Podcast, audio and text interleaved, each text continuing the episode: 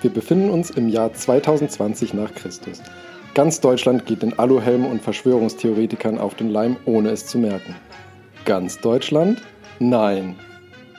Ein kleiner, unbeugsamer Podcast von zwei mit Halbwissen bewaffneten Studenten leistet Widerstand gegen den ganzen Schwurbel. Und das ist noch gar nicht mal so einfach in Zeiten von Corona.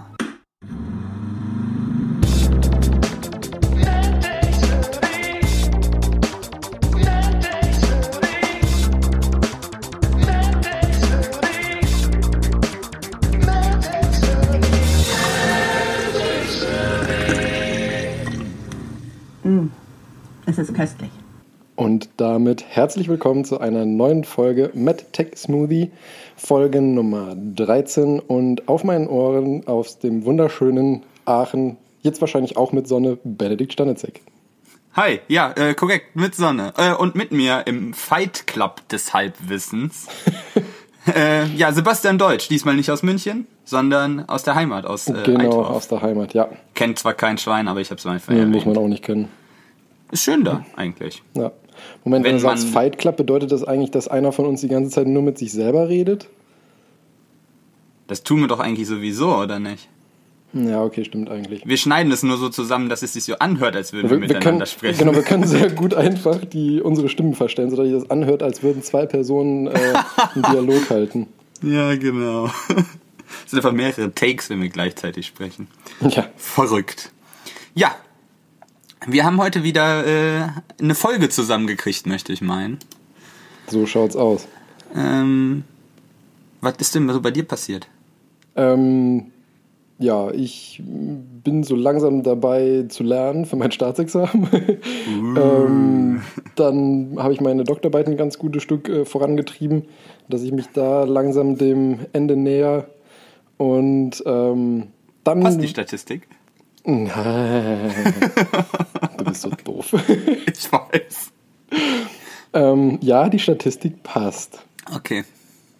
Nee, und äh, ich bin jetzt aktuell, wie du schon richtig bemerkt hast, äh, nicht in München, sondern in Althoff bei meinen Eltern, weil nämlich äh, da, wo ich jetzt im Juli hinziehen werde, in Essen, wurde nämlich die Küche geliefert. Und Mhm. da habe ich die dann in Empfang genommen. Und ähm, ja, dazu komme ich gleich noch bei äh, Nepper, Schlepper, Arschgeigen, wie wir es so schön genannt haben. Ach du Scheiße, das hört sich ja. Ich kann es mir äh, ähnlich vorstellen nach meinem kleinen Fiasko heute. Ja, und sonst, ähm, ich habe ich hab entdeckt, dass ich noch meine uralten Pokémon-Karten hatte. Und ich hatte damals äh, die sozusagen das, das Basisset komplett gesammelt. Und ähm, hatte mal geschaut auf Ebay und so. Und also Die ursprünglichen, wie viel waren das? 180? 102 Karten waren es, aber es waren mehr Pokémons. Also die Pokémons ja. waren unterteilt in Basis, Dschungel so. und Fossil. Ich weiß es nicht mehr genau. Ich habe gedacht, die waren nach so nach, so nach den, also wir haben ja noch Pokémon gespielt, da gab's noch äh, Gelb, Blau und Rot. Gab's auch noch Grün? Nee, das war auch als nachher noch. als sogar. erstes gab es ja nur Blau und Rot. Gelb kam ja sogar später. Richtig, die hatte ich aber. Ja, ich hatte Rot, glaube ich. Ich weiß nicht. Damals, als die Dinosaurier noch lebten. ja. Nee, auf jeden Fall hatte ich dann mal geguckt gehabt. Ähm, und es gibt da zum Teil, also wenn du, je nachdem, was für eine Karte du hast, aber das ist ja wie bei allen Sammelkartenspielen, sage ich mal, äh, kannst du da irrwitzige ähm, Preise aufrufen. Da wurde irgendwann vor zwei, drei Jahren oder so eine Karte ähm, versteigert. Das war auch eine aus diesem Set, sage ich mal. Allerdings hatte ich die logischerweise nicht. Ähm, aber die ist für 10.000 Euro eine einzige Karte weggegangen. Und auf jeden Fall habe ich mal meine ganze Sammlung dann auf Ebay reingestellt und äh, habe einen mittleren dreistelligen Betrag dafür bekommen. Und das fand ich auch schon nett. Bitte was? Ja, Die Scheiße sollte ich suchen. Ich hatte ja auch welche, aber ich glaube, die liegen bei meinen Eltern auf dem Dachboden irgendwo in dem ganzen Kinder. ja wie gesagt, bei mir lag es ja auch bei meinen Eltern hier rum. Aber Ja, gut, ähm, dass du das sagst. genau. Kann man auch relativ gut googeln, äh, welche Karten wie viel ungefähr wert sind. Äh, ich, ich glaube, meine Mutter hört diesen Podcast mittlerweile auch. Lass die Finger davon. die verkauft nämlich momentan. Vielleicht hat sie das sogar schon verkauft. Momentan verkauft sie nämlich alles, was sie so finden kann auf Ebay, Kleinanzeigen. Ähm, das wäre schlecht, wenn die für 2 Euro verkauft hat. Ja. Das Genau. war aber schon wieder Informationsgehalt hier. Ja. Verrückt. Sonst gibt es eigentlich akut nicht wirklich viel Neues. Ich, du habt dich ja jetzt auch schon für unsere Aufnahme eine Stunde warten lassen, weil äh, heute hab ich, sind über mir neue Mieter eingezogen äh, und die haben beim Kücheaufbauen äh, versucht, einen Küchenschrank in eine Stromleitung zu hängen. Ich habe gehört, das soll besonders gut halten. Da braucht man dann keinen Dübel. Ist das richtig? Richtig, genau. Das, das verschweißt die Schraube direkt mit der Wand. Ja. Ähm, Und ja, du hast natürlich direkt äh, Stromanschluss in dem Schrank drin, ne? Ja, genau, Also, genau. Der leuchtet auch ziemlich ja. hell, ja. Ähm, hat aber dazu geführt, dass im ganzen Haus halt kein Strom war und dann Dass man nur der Schrank geleuchtet hat, aber der Rest nicht. Genau, der Rest nicht mehr. Das hat leider dazu geführt, dass äh, man, man merkt, dass wie wenig man, wie weit äh, man mit Strom kommt, nämlich überhaupt nicht weit. Und dann war äh, quasi hier erstmal Not am Mann. Und wir nehmen ja nicht jetzt hier dienstags auf, sondern äh, sonntags. Und sonntags einen Elektriker in Aachen zu finden, ist spaßig. Ich glaube nicht nur in Aachen, sondern überall ist es schwierig. Ja, Tja. ich halt, man sagt mir ja nach, ich wäre Bastler, aber da, da muss ich sagen, da quitte ich, weil äh, ich löte garantiert keine Haus, keinen Hausanschluss zusammen. Mache ich nicht. Komisch, Ja. kann ich nicht verstehen. Äh, aber ansonsten äh, hat diese Woche kam äh, die Rückzahlung für Strom und Gas vom letzten Jahr von mir Oh, und da habe mhm. ich massiv Geld wiederbekommen, was mich sehr gefreut hat auf der einen Seite und dann dachte ich mir eigentlich, warum bezahle ich eigentlich so viel, wenn ich die ganze Scheiße dann eh wieder bekomme? Das ist ja eigentlich nur, das ist jetzt ja nicht schlimm, ich krieg das Geld ja wieder, aber das ist Geld, mit dem ich ja quasi ein Jahr lang nicht rumhantieren kann, sondern das kriege ich jetzt alles auf einen Batzen wieder. Man könnte sagen, dann kauft man sich davon Urlaub oder sowas, aber find, mach mal dieses Jahr Urlaub. Ähm, Balkonien. also habe ich mal meine Abschläge angeguckt und mal so geguckt, was so Abschlag kostet. Und dann kam nach, äh, wenn man mal mit Ingenieuren zusammensitzt, so ganz klar so, so ja, wie heizt du eigentlich? Wo kommt eigentlich der Strom? Dann habe ich gesagt, so, ja, ich heiz eigentlich mit Gas, aber halt nur Heizung. Zum Beispiel Dusche, also Heißwasser und Dusche insbesondere, äh, geht bei mir über so einen alten so ein altes Durchlauf, äh, so einen alten Durchlauferhitzer. Da gibt es auch ein korrektes, also weil Durchlauferhitzer ist, doch Durchlauferhitzer ist das richtige Wort. Nee, ist das falsche Wort. Mein Bruder ist, hat mich da nämlich darauf hingewiesen, dass ich das immer falsch sage, aber ich habe keine Ahnung, wie man das korrekt wird. Also das ist so ein Durchlauferhitzer. Da ist Strom drin und da kommt dann heißes Wasser raus. so wie Plastik und Kunststoff. Oh ja, genau, aber da, da, da kriege ich einen Anfall. Aber mein Ja, Bruder, der ja. ist da ja vom Fach und der kriegt da immer einen Anfall, wenn ich sage, da müsste eigentlich, äh, unter der Spüle ist das Untertischgerät und das heißt irgendwie anders. Das hat nämlich 21 kW und nicht wie so ein Untertischgerät nur 4 oder so. Ähm, damit die Dusche halt eine konstante Temperatur hat. Und dann habe ich mal, haben wir, sind wir auf die Idee gekommen, mal auszurechnen, was das denn kostet, mit Strom zu duschen. Ob das überhaupt eine gute Idee ist, vor allen Dingen, wenn man einen 21 kW Durchlauferhitzer hat. Ähm, und dann habe ich mal gerade nachgerechnet, da haben wir gesagt, ja, 21 kW Leistung hat unser Durchlauferhitzer, 10 Minuten dusche ich ungefähr, so jetzt mal, so plus minus, aber 10 Minuten sagen wir mal, ist einfacher zu rechnen. Dann ist die Energie, die ich für eine Dusche brauche, halt 21 kW mal eine Sechstelstunde, wären wir bei 3,5 Kilowattstunden. Äh, wenn ich mal nachgucke in meiner Rechnung, die ich dann halt bekommen habe, bezahle ich jetzt seit neuestem für meinen Ökostrom hier in Aachen 25,32 Cent die Kilowattstunde. Äh, das würde sich dann aufsummieren pro Monat. Das heißt, äh, ich dusche sechsmal die Woche. Das ist ein sehr empfindlicher Faktor. Ich habe jetzt mal sechs gesagt. Vielleicht dusche ich mal einmal nicht, sonntags oder so. Weiß man ja nicht. Ja. Äh, und übers, äh, über einen Monat gerechnet kann ja mal einmal quasi off sein. Also sechsmal die Woche, vier Wochen, mal 3,5 Kilowattstunden, mal 25,32 Cent pro Kilowattstunde ergibt sich 21,27 Euro, die ich im Monat fürs Duschen ausgebe. So, dann kommt man natürlich als Sparfuchs auf die Idee, wir haben ja hier an der RWTH so ein RWTH Sportzentrum. Und Jetzt du halt- nicht mehr zu Hause, sondern da. Warte, warte, warte, warte. Da, da ist so mit Muckibude und alle möglichen, da kann man Ja. auch Kurse belegen, aber da, wo ich jetzt bin, ist halt der RWTH Gym, das ist halt so eine Muckibude und da gehört unter anderem tatsächlich auch sogar eine Sauna dazu, aber dafür braucht man eine Extrakarte. Ähm, aber es sind auch Duschen mit drin. Und wenn man sich nachguckt, das günstigste Abo, was man da haben kann, ist eine Jahreskarte. Da bezahlt man halt fürs ganze Jahr 199 Euro. Ich das auf einen Monat runterrechne, äh, bin ich pro Monat so bei 16,58 Euro. Mach die Mathematik selber. Oh nein. Wenn ich, wenn ich aufhören würde, bei mir zu Hause zu duschen und mir dieses Jahresabo holen würde und immer quasi im RWTH-Gym duschen würde, würde ich 4,69 Euro pro Monat sparen. Und ich hätte noch kostenfreien Zugriff auf, das, auf die Trainingsgeräte da.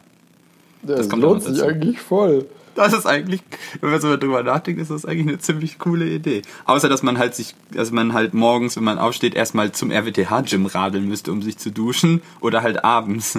Ja, gut, das Ich stimmt. weiß nicht. Das ist halt ein bisschen inconvenient, aber 5 Euro im Monat gespart. Immerhin. Ja, das kommt so Das ist ein Kaffee bei Starbucks. Ja, das, das, ist, das, das ist jetzt der Ersatz für äh, in der Kaffeeecke rumblödeln. Jetzt kommt man dann auf so welche Ideen. Ja, genau. Ja, fand ich ganz lustig. Äh, die Ersparnis sinkt dann auf 1,60 Euro, wenn man nur fünfmal die Woche duscht. Haben wir auch, weil wir erst mit fünf gerechnet haben. Also das sprich, fand ich ein entweder bisschen du musst weniger duschen oder halt da duschen. Ja, weniger duschen ist ja generell. Also, wenn du weniger Energie verbrauchen möchtest. Das stimmt. Allerdings wird es dann irgendwann zur Belastung für die Allgemeinheit. Ja, ich habe ich hab mal ein ganz interessantes Experiment gesehen, wo die wirklich ähm, geschaut haben, eben, weil ich meine, also sagen wir so, durch das Duschen wird ja in gewisser Weise oder generell durch Waschen wird ja in gewisser Weise die natürliche Hautflora gestört, weil du sie abwäschst zwangsläufig. Ja, das habe ich auch mal gehört. Und ähm, es gibt, also auf der Haut gibt es aber auch Bakterien eben, die allerdings relativ langsam sich erst wieder zurückentwickeln, ähm, die sozusagen dafür sorgen, dass diese riechenden, äh, was ich, Schwefel, Stickstoffverbindungen oder was es auch immer ist, ähm, abgebaut werden, sodass du eben nicht mehr riechst. Und da hat dann einer wirklich einen Selbstversuch gemacht und ich glaube irgendwie vier, fünf Wochen lang oder so nicht geduscht und ähm, hat, am, ähm, hat am Anfang auch halt wirklich gestunken einfach, logischerweise. Aber nach diesen fünf Wochen oder so war das wirklich weg, mehr oder weniger. Schön, toll. Aber ich möchte es auch nicht äh, ausprobieren. Ich meine, so eine Dusche tut auch einfach gut. Ja, eben, das ist ja. Ich, warum dusche ich 10 Minuten? Um sauber zu werden, brauche ich keine 10 Minuten. Sondern es ist einfach ein sehr, es ist halt sehr angenehm. Ja, das stimmt. Äh, Schneller dem es gehen, wenn du einfach einen Dampfstrahler nehmen würdest. Bohren Tiefe rein. halt. Ja, genau, mit 150 Bar, äh, Bar ablasern. Genau. Ich kenne ich kenne Leute, die haben beim Saubermachen eines Busses mit einem Hochdruckreiniger den Bus auch von innen sauber gemacht, weil sie zu Oh. nah rangegangen sind. Also, äh, damit würde ich nicht an mich selber rangehen. Bohren Da muss halt ein bisschen mehr Abstand halten. Mein Gott. Oder so eine Fächerdüse. Ja, genau. Ach ja, und dann noch was. Ich habe ja, wie passend, ich habe manchmal gedacht, manchmal, äh, das, ich glaube, das war das erste Mal, dass wir so richtig am Puls der Zeit waren. Mit einem Thema waren wir mal so zwei Jahre hinter anderen Wissenschaftspodcasts hinterher, fand ich auch lustig. Aber jetzt waren wir mal am Puls der Zeit. Ich habe das letzte Mal über den Bußgeldkatalog gefachsimpelt und du hast dich total darüber aufgeregt, also nicht total, aber du hast dich darüber echauffiert, dass es dann halt bei diesen über 21 kmh inner wie außerorts einen Monat Fahrverbot geht. Und zack, da haben so viele rumgejammert, dass äh, der Herr Scheuer wieder mal eine Scheuerwende macht, wofür er berühmt berüchtigt Das, ist. das, liegt nicht, das liegt nicht daran, dass alle gemeckert haben, sondern wir haben den Anstoß dazu gegeben. Hallo? Ja, ja, genau, wir sind schuld. Nein, eigentlich wollte ich jetzt wieder sagen, es war wieder die mächtige Autolobby, wobei die eigentlich nichts davon haben. Äh, aber man sagt ja immer so die Autolobby, aber nee, ist wurscht. Aber äh, ja, wir haben dafür gesorgt, dass das Fahrverbot Genau. abgeschafft wird. Äh, Komm, wir also eine wahrscheinlich Partei. Ja, pff, genau, ich in die Politik. Naja, so einen kleinen Choleriker in eine Partei setzen, das wird super funktionieren.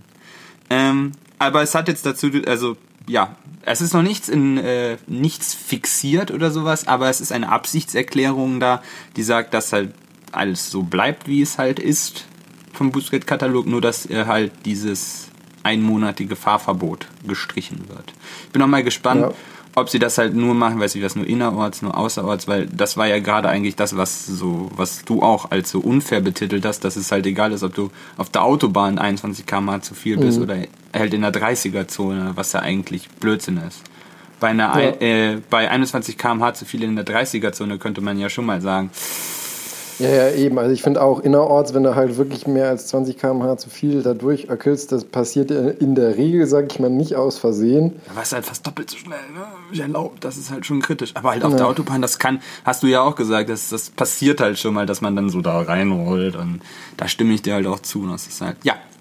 Können wir eh nichts dran ändern, außer weiter meckern. Vielleicht können wir ja weiter irgendwas genau. ändern mit unseren. Alles bleibt wie es ist. also ich wollte gerade sagen, mit unseren Tausenden von äh, Hörern und Followern ja. können wir richtig den Unterschied machen. Ähm, ja, soweit das aktuelle Geschehen, oder?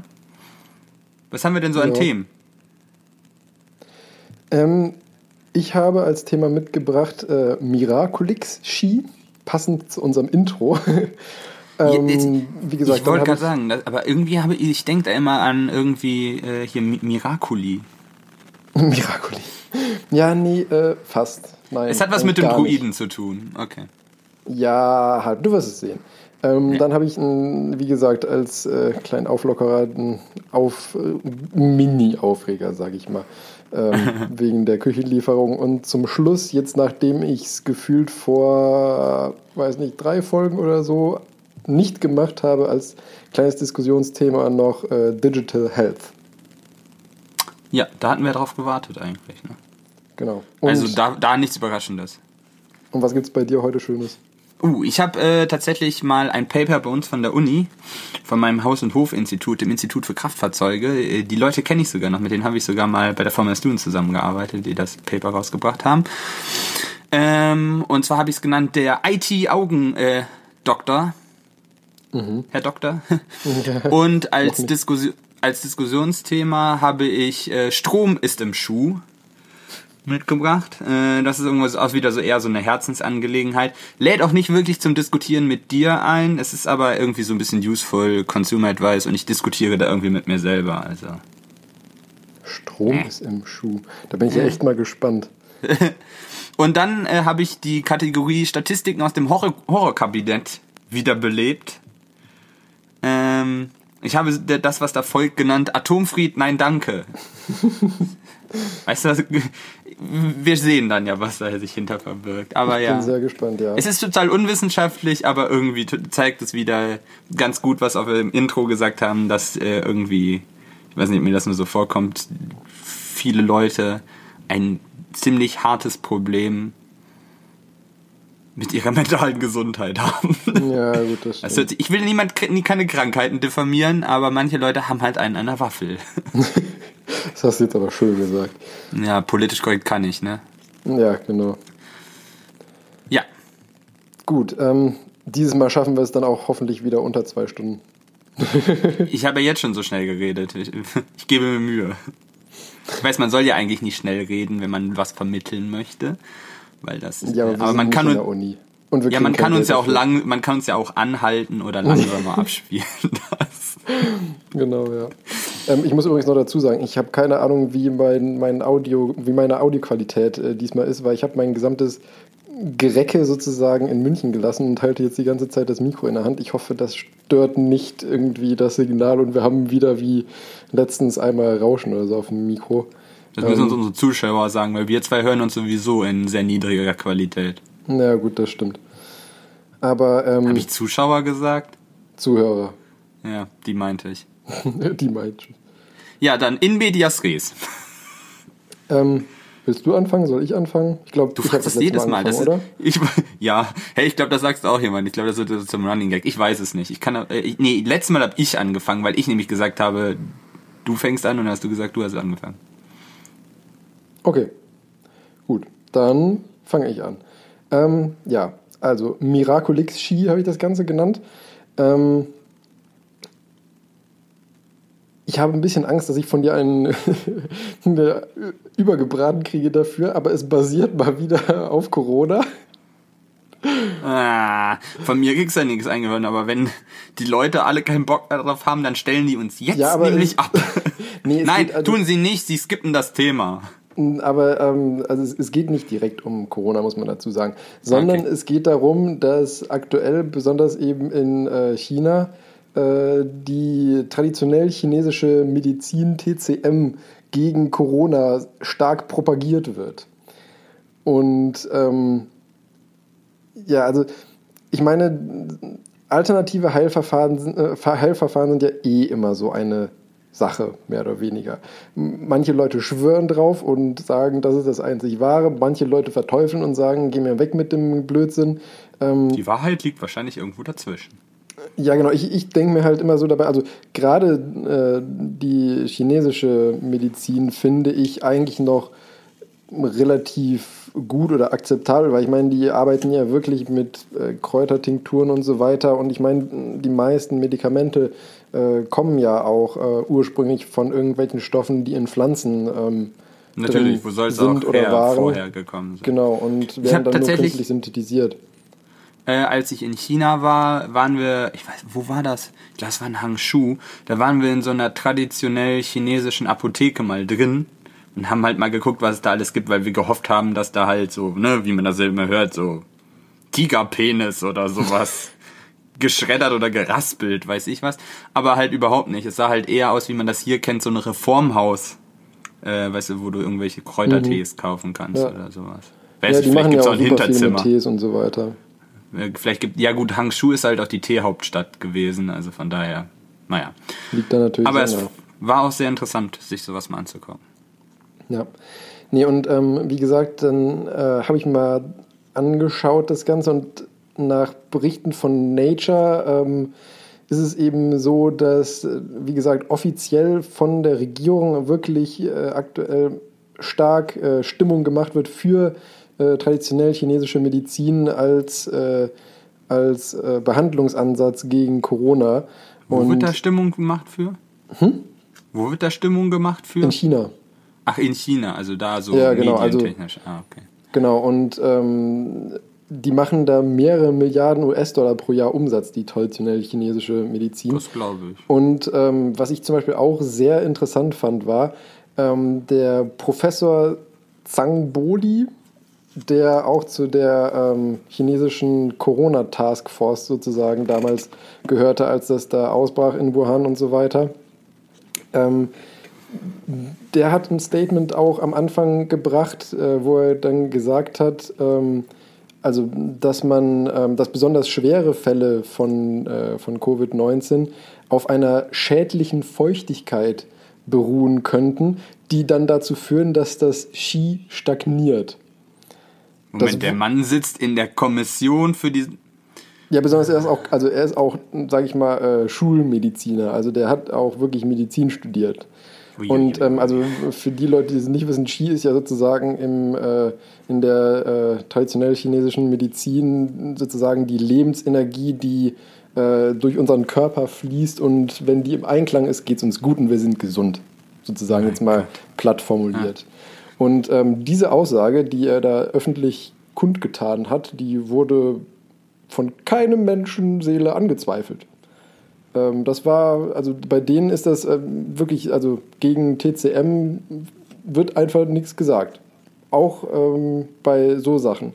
Und die WHO hat eben ähm, anfangs davon abgeraten, äh, die traditionell chinesische Medizin bzw. die entsprechenden äh, Drogen davon äh, einzusetzen gegen Covid-19 und dass es eben nicht wirksam ist.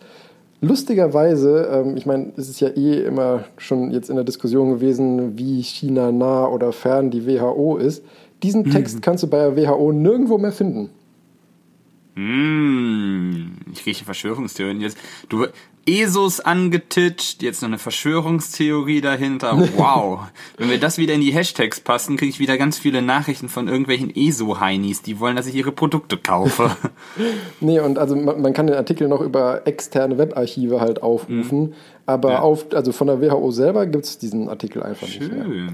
Und ähm, jetzt ist aber die Sache natürlich, wie gesagt, ähm, im Gegensatz zur Homöopathie ist ja wirklich was drin in den ähm, Wirkstoffen. Im Manuka-Honig war auch was drin. ja, aber halt wirklich, also es sind ja konzentrierte ja. Tinkturen, Tees und Kräutermischungen und was weiß ich was. Demnach müsste man ja eigentlich meinen, man könnte auch auf äh, klassische, wissenschaftlich fundierte Art und Weise da was rausfinden.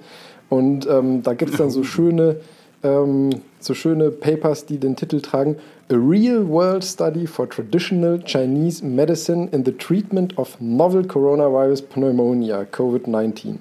Da denkst Ach, du so, wenn du, das, wenn du das liest, denkst du dir so, ja genau, da denkst du, wenn du das liest, so, das ist eine normale Studie, die eben wirklich guckt, bringt's was oder bringt's nix? Ich, ich hätte jetzt genau das Gegenteil gesagt, weil mich hätte schon der Anfang, a Real World Study. In welcher Studie muss das vorne dran stehen? Dass das keine Fantasie ist. Na, weil eben, weil eben bei viele denken, dass chinesische Medizin nicht ernst zu nehmen ist. Deswegen denke ich, haben sie es davor gesetzt. Aha, okay.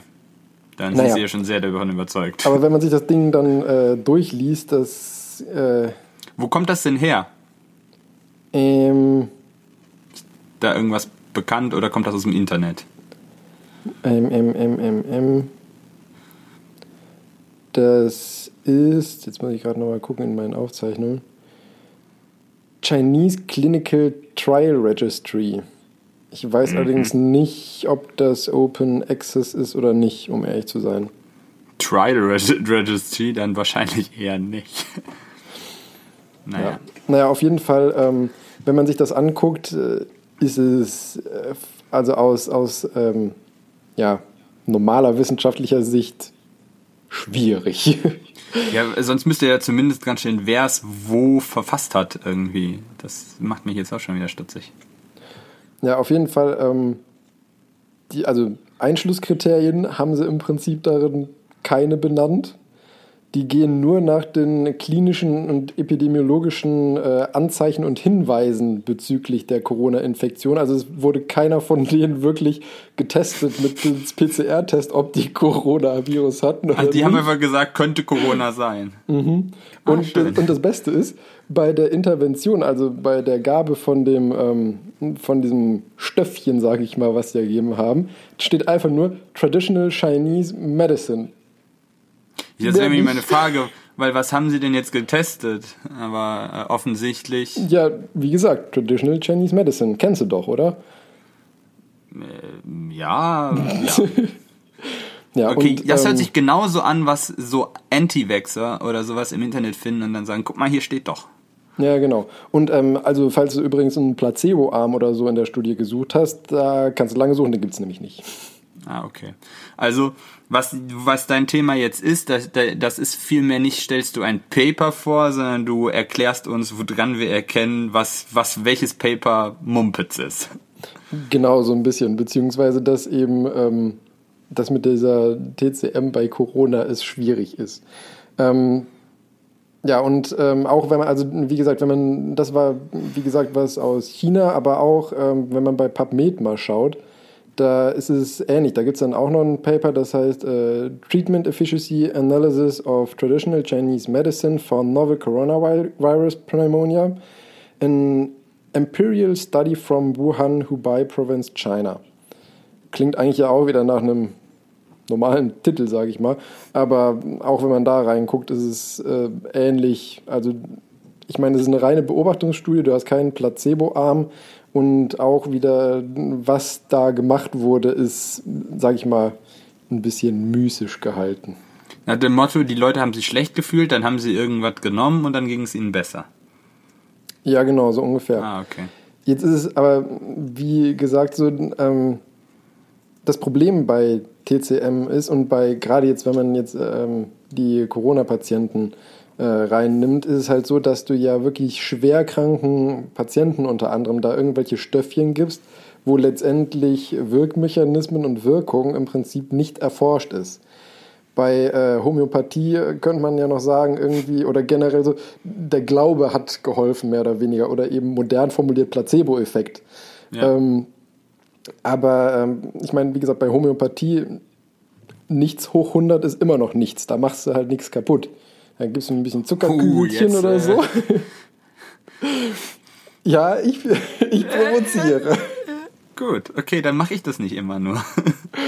Nee, aber wie gesagt, bei, ähm, bei den äh, TCM-Drogen, da ist ja wirklich was drin. Das sind hochkonzentrierte Extrakte von irgendwelchen Kräutern und Pilzen, wo man eben nicht genau weiß immer, was da drin ist. Und wenn du dann irgendwelche, sag ich mal, Ephedrin-Derivate oder so drin hast, die äh, können dann einem so geschwächten Patienten letztendlich äh, durchaus arg zusetzen, wenn nicht sogar im Zweifelsfall killen. Um es mit den Worten des besten Präsidenten zu sagen, I would take it. You have nothing to lose. Ja, super. Ja, nee, und ähm, was ich dann auch mal geguckt habe, ist, weil ich mich damit noch nie beschäftigt habe, ähm, wie das denn eigentlich so bei uns ist, zum Beispiel mit äh, diesen TCM-Medikamenten, hm. ist es erschreckend einfach. Also Was du kannst anzukommen. Ja. Echt? Ja, also ich hatte, also wie gesagt, ich habe mich davor nicht super viel damit beschäftigt, aber ich hätte gedacht, dass, es, dass du irgendwie wirklich ein Rezept oder sowas zumindest brauchst von halt einem, von so einem, der eben in TCM ausgebildet wurde. Ich meine, es gibt ja wirklich Ausbildungen dafür. Und echt? die schreiben auch okay. wirklich Rezepte. Ähm, wo dann drin steht, was ist ich, 100 äh, Gramm von dem Kraut, 100 Gramm von dem Kraut mhm. und 20 Gramm von dem Kraut, das mischen zu einem Tee, ziehen lassen, trinken. Ähm, aber du kannst theoretisch auch als vollkommener Laie sagen so, ich bestelle mir mal das Präparat. Das heißt, äh, was ist ich, Morgenröte und ist gut gegen Schnupfen. Weißt du, woran mich das erinnert? Wann? An diese Badesalz-Diskussion. Ja. Also vielleicht für Leute, die das nicht mitbekommen hatte, das war mal eine Zeit lang ziemlich hart in den Medien. Da konnte man halt so Designer-Drogen, die in irgendwelchen Untergrundlaboren zusammengedübelt worden sind, äh, halt als Probierpäckchen quasi so als Badesalz kaufen. Und immer wenn quasi die Behörden äh, ein so ein Ding verboten haben, ein so ein Badesalz, wobei sie halt draufgeschrieben haben, dass das halt für, für, fürs Badewasser ist, aber du kannst die Leuten halt ja nicht verbieten, das weiß ich was, zu schnupfen, zu rauchen, ja, weiß eben. ich was.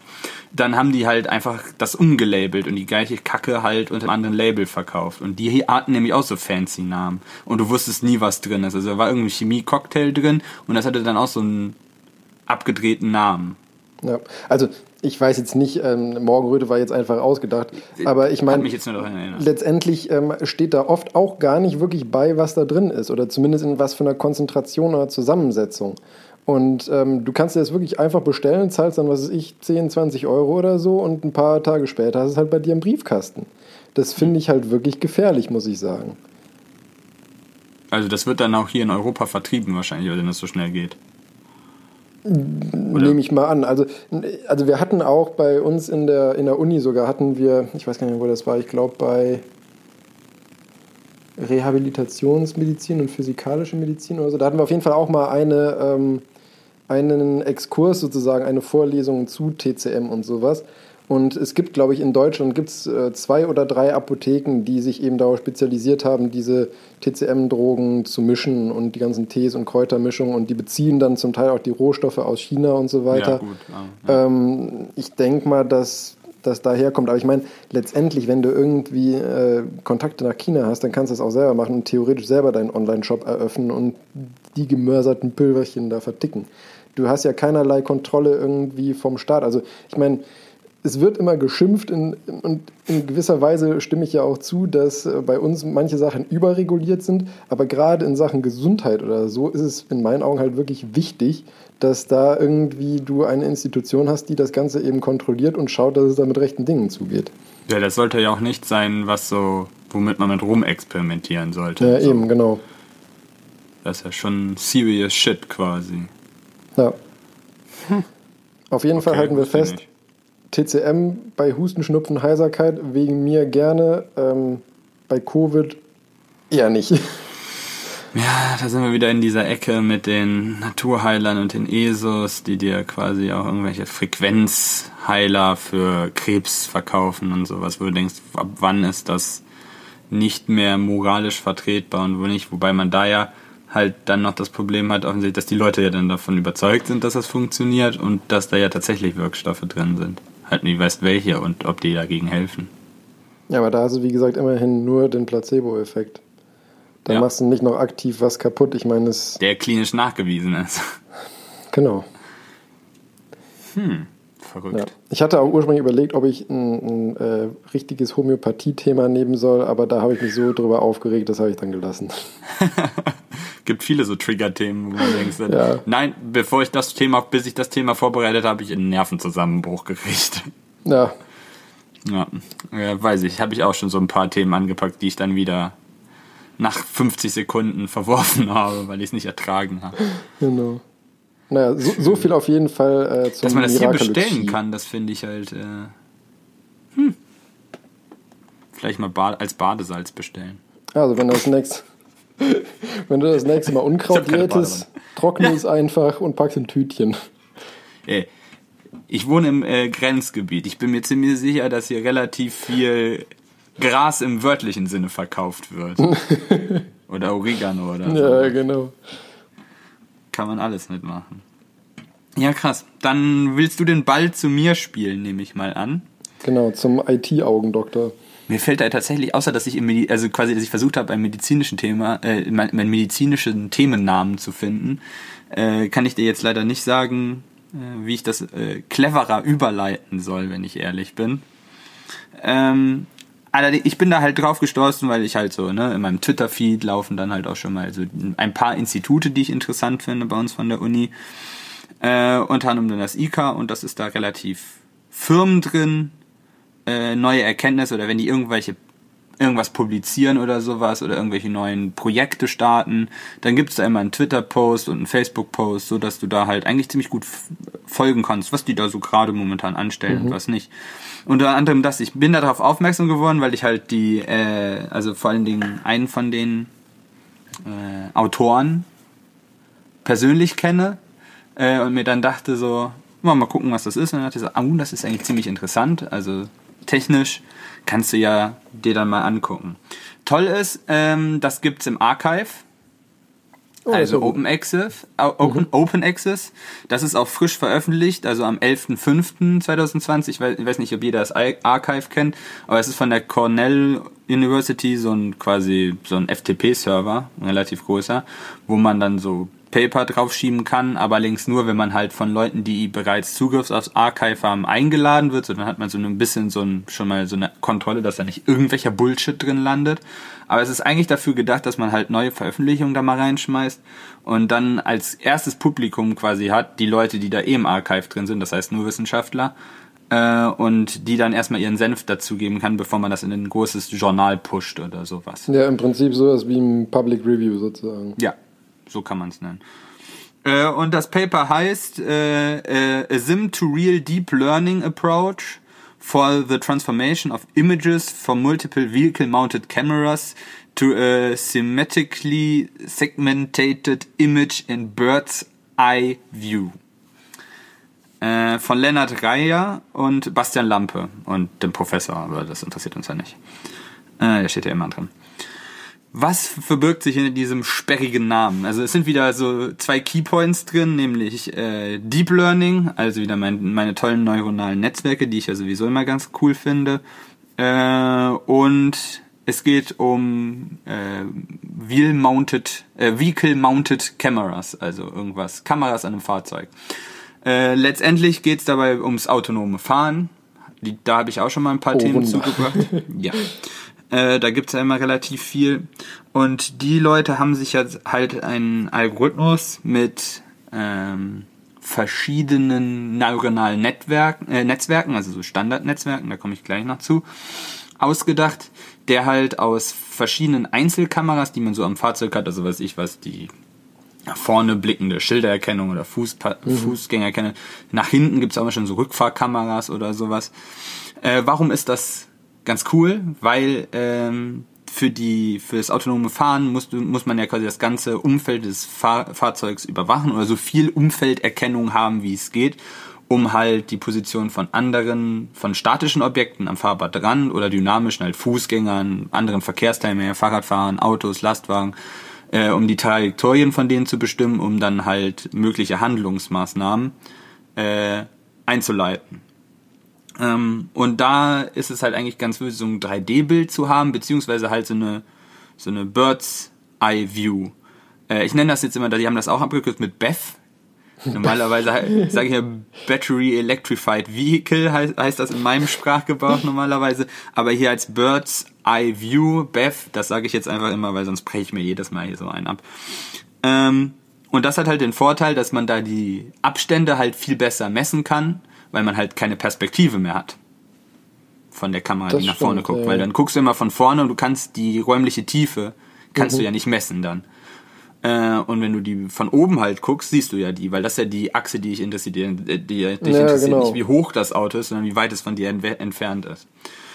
Äh, das kann man halt machen mittels teurer Technik, also so Radar oder LiDAR-Technik, Laser, Ultraschallsensoren, wobei die auch alle verschiedene Weitenansprüche haben. Äh, oder halt eine teure 3D-Kamera. Das heißt, du nimmst zwei Bilder ab und merch die dann so. Das kann man alles machen, aber für den industriellen Einsatz ist das halt wieder ein Problem, weil du musst halt teure Sensorik verbauen, die erstens die Produktkosten in die, also Entwicklungskosten hochtreiben, Produktionskosten hochtreiben und damit auch den Preis für den Kunden hochtreiben und stell dir mal vor, da ist was dran kaputt. Ja, und wir haben ja auch wieder das Problem mit der Rechenleistung wahrscheinlich. Ja. Ja, kommen wir gleich auch zu. Das Problem lösen wir jetzt nicht direkt. Oh, okay. Wobei da gibt's ja auch Ansätze. Also ich weiß jetzt zum Beispiel in meiner Zeit in, also das, was ich in der Industrie gemacht habe, das ist auch so Spielereien, die können KPCs auch nicht rechnen. Äh, da hast du dann auch eine Backend-Anbindung. Das ist aber auch eigentlich relativ mhm. möglich, gut möglich. Äh, musst du entweder den Datentransfer, also den, den Traffic minimieren. Äh, oder wenn jetzt auf 5G kommt, dann haben wir da auch wahrscheinlich weniger Probleme mit. Wenn das Wörtchen wenn nicht wäre. Wenn das Wörtchen, Wörtchen wenn nicht. Elon Musk hatte da auch gesagt, dass man wahrscheinlich dann überhaupt gar keine KPCs mehr braucht, wenn man dann 5G-Verbindung hat. Ähm, dass, man, dass er sogar meinte, er wollte dann die Motorsteuerung extern rechnen lassen. Wobei ich dann mich frage, wenn du in den Tunnel fährst, viel Spaß damit. Aber es wäre ja alles technisch umsetzbar. Bleiben alle am, am Anfang des Tunnels stehen. Äh, technisch, aber halt ja Zukunftsmusik. Aber das ist jetzt erstmal, äh, also wir nehmen erstmal an, das wäre so alles möglich. Äh, aber was ist das Problem dabei? Äh, nämlich genau, du hast verschiedene Perspektiven von Bildern. Äh, und die Perspektiven musst du halt rausrechnen, wenn du die halt zu einer, so einer Obensicht zusammenrechnen möchtest. So halt, du nimmst dir quasi aus jedem Bild die Abstände, die du da rausnehmen kannst und wenn du halt eine Kamera hast, die nach vorne geht, das heißt, wenn du genau nach vorne guckst, senkrecht, dann hättest du ja genau die, die Distanz, die du hast. Oder halt planar nach oben. Aber sobald du halt ein bisschen nach links und rechtswinklig guckst, ist das ja durch das Objektiv, durch die Linse, hast du ja so ein ein Linsenfehler. Also ein Effekt. Genau, den hast du ja immer drin. Ja, auch wenn du eine Festbrennweite hast. Den ja. hast du in der Linse. Es ist halt eine Linse. Äh, und den musst du halt immer rausrechnen. Und wenn du halt verschiedene Kameras hast mit verschiedenen Brennweiten, also mit verschiedenen Objektiven, mit verschiedenen Blickwinkeln, musst du die halt für jedes Bild rausrechnen. Und dann halt zu so einer Top-View zusammenbasteln. Das ist ein ganz schön dreckiger Kram. ähm, und äh, die Jungs hier haben sich gedacht, so, was wäre denn, wenn wir dafür neuronale Netzwerke nehmen, die halt trainieren, dass halt, wenn du bestimmte Proportionen von Gegenständen siehst oder halt von Fahrbahnen, die Striche zum Beispiel auch auf den Fahrbahnen, wenn du verschiedene Perspektiven hast, die dann das halt äh, sofort erkennen und dann halt direkt diese Fehler rausrechnen können, weil sie einfach wissen, welcher Fehler. Muss, ja. ja, quasi, wenn du die angelernt hast und ihnen sagst, mhm. das, wenn das so aussieht, ist das korrigiert genau der Abstand. Mhm.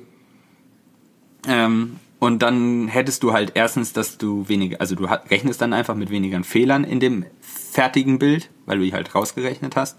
Und du wärst halt schneller, weil ein angelernter Algorithmus müsste das nicht jedes Mal selber überprüfen, ähm, sondern der weiß das halt einfach aus einer Datenbank, wie das aussieht. Das heißt, du würdest dann, könntest du halt aus einer Datenbank rechnen. Wobei halt neuronale Netzwerke selber rechnen lassen auf dem KPC eher so nein. Da brauchst du, das ist eher so Cluster. Die, ihr kommt auch gleich nach, äh, was die da alles so gerechnet haben und dann denkst du auch nur so, gut, dass wir den Rechencluster haben, weil ein Auto schafft das nicht. Ähm, äh, gehen wir jetzt mal da rein. Und zwar äh, haben sie verschiedene äh, neuronale Netzwerke, so Standardnetzwerke ausprobiert. Und wie du, wie du dir sicherlich vorstellen kannst, wenn man sich das Problem mal anschaut, ist das halt ein mehrdimensionales Problem. Wir haben nämlich zum einen, dass wir ein, die einzelnen Bilder haben, wo wir diese Bildfehler rausrechnen wollen, um die tatsächlichen Abstände auszurechnen. Und dann wollen wir die ja noch irgendwie zusammenpuzzeln. Das wären halt, das sind halt zwei Stufen, die aufeinander aufbauen. Äh, und je nachdem, wie du das erste rechnest, geht das halt in den zweiten Schritt mit ein. Das heißt, du müsstest mhm. immer quasi, du rechnest das erste, dann gleichst du es an das zweite ein. Dann rechnest du noch ein Einzelbild, dann gleichst du wieder das zweite ein. Dann musst du das erste wieder zurück quasi angleichen. Äh, und da gibt es halt verschiedene, verschiedene Ansätze. Aber es gibt halt für diese zweistufigen Probleme kein neuronales Standardnetzwerk. Sowas gibt es einfach nicht.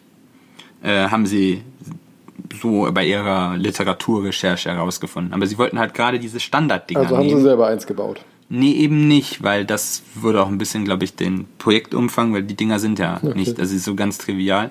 Und äh, warum gibt es keins, was das kann? Weil das halt den Rechenaufwand exponentiell steigert. Ja, Und das klar. ist halt nicht mehr irgendwann nicht mehr sinnvoll. Du kannst das machen, aber dann ist es nicht mehr sinnvoll. Also haben sie dich diese einstufigen Dinger genommen und gucken, womit erzielen wir die besten Resultate. Das ist halt, das sind das Unterschied, das sind halt wieder Ingenieure. Wir geben uns, wir, wir machen den ganzen Tag nur Kompromisse. Schale Kompromisse, den ganzen Tag. Wir nähern uns dem Ganzen. Ja. Ähm, das ist auch vielleicht jetzt, also hier steht das in dem, was die da für welche ausprobiert haben, welche Parameter sie da und äh, aber das ist jetzt eigentlich für uns hier total in, uninteressant, wenn ich jetzt hier mit Fachbegriffen um mich schmeiße, was das ist. Was aber noch vielleicht äh, interessant ist, äh, wie sie an die Daten dafür bekommen sind, weil ich hatte das ja schon mal gesagt, neuronale Netzwerke muss man trainieren, sonst kann das Ding gar nichts. Äh, also du musst dem halt sagen, wenn ich quasi, wenn meine wir haben jetzt nur ein Bild von, der, von einer geraden Autobahn. Ich habe dieses Front View Picture und da laufen in einem bestimmten Winkel die Linien quasi optisch zusammen. Und wenn ich das habe, weiß er quasi, wie der Fehler aussieht. Nur um das zu wissen für verschiedene Linien, Typen, Fahrbahnen. Was ist, wenn ich eine Kurve habe? Ja, ich wollte gerade sagen, problematisch ist ja, du hast ja allein schon, äh, wenn, wenn du immer nur eine Rechtskurve nimmst, je nach äh, Radius der Kurve oder ich meine, selten hast du ja auch eine Kurve, sage ich mal, die einen konstanten Radius hat. Ja. Das sind ja zig Varianten, wie diese Linien, sage ich mal, Was sie auch noch gesagt haben, können. Du hast halt dann noch Roadside Objects, das heißt, was fürs Leitplanken, Schilder, Bäume, verschiedene Beleuchtungen, die machen dir das alles schwieriger, weil du es halt nicht alles mit dem gleichen Satz Parameter erkennen kannst. Ähm, und deshalb musst du die Dinger trainieren, also anlernen. Du, du nimmst immer ein Bild und sagst denen, auf diesem Bild ist der Abstand so. Und das sieht so aus. Und dann nimmst du ihnen noch ein Bild, zeigst ihnen dann quasi und sagst, so ist das, so sieht das so aus. Das ist quasi, wenn du mit einem Baby vor diesem Baukasten sitzt, wo man halt verschiedene Formen reinkriegen willst, und du sagst dem, zeigst dem Baby mit der Kreis Ja, genau. kommt ins Runde, das Viereck kommt ins Viereck, bis das Baby das auch kann. Ähm, aber wo kriegst du diese Bilder her? Weil wenn du halt Bilder aufnimmst mit diesen Fehlern drin, dann weißt du ja tatsächlich auch nicht die richtige Sache. Und deshalb sind sie in ihre, äh, in ihre virtuelle Umgebung haben, die haben nicht so einen tollen, hochdynamischen Fahrsimulator. Riesiges Gebäude. Saugeiles Ding. Da sollte ich auch mal ein Thema drüber machen eigentlich. Ähm, und da haben sie die, so, die Simulationssoftware Virtual Test Drive haben sie da drin laufen. Und die haben die einfach genommen und quasi so verschiedene Fahrsituationen, die dieses Programm gerendert hat, einfach genommen. Und da das Programm die ja rendert, weißt du, wie die Abstandsdaten sind, weil das ist ja letztendlich nur berechnet. Also musst du den Schritt nur zurückgehen. Äh, das heißt, sie haben diese Bilder aus diesem Test Drive Programm genommen, ähm, das halt auch schon stark vereinfacht ist zur Realität, aber für eine Simulationsumgebung doch schon sehr variabel und detailliert ist. Äh, und haben da diesem dann halt verschiedene Bilder aufgenommen und die halt mit dem diesen Algorithmus, diese Algorithmen, die sie verglichen haben, trainiert. Ähm, und sie haben äh, 33.000 Samples fürs Trainieren benutzt Oh Gott. Äh, und 3700 Samples für die Validation. Also die haben dann 3700 Szenen genommen, die dem Ding gesagt und das Ding musste dann sagen, ah, so sind die Abstände und dann haben, sind sie wieder zurück in die Simulation gegangen und geguckt, was tatsächlich ist. So.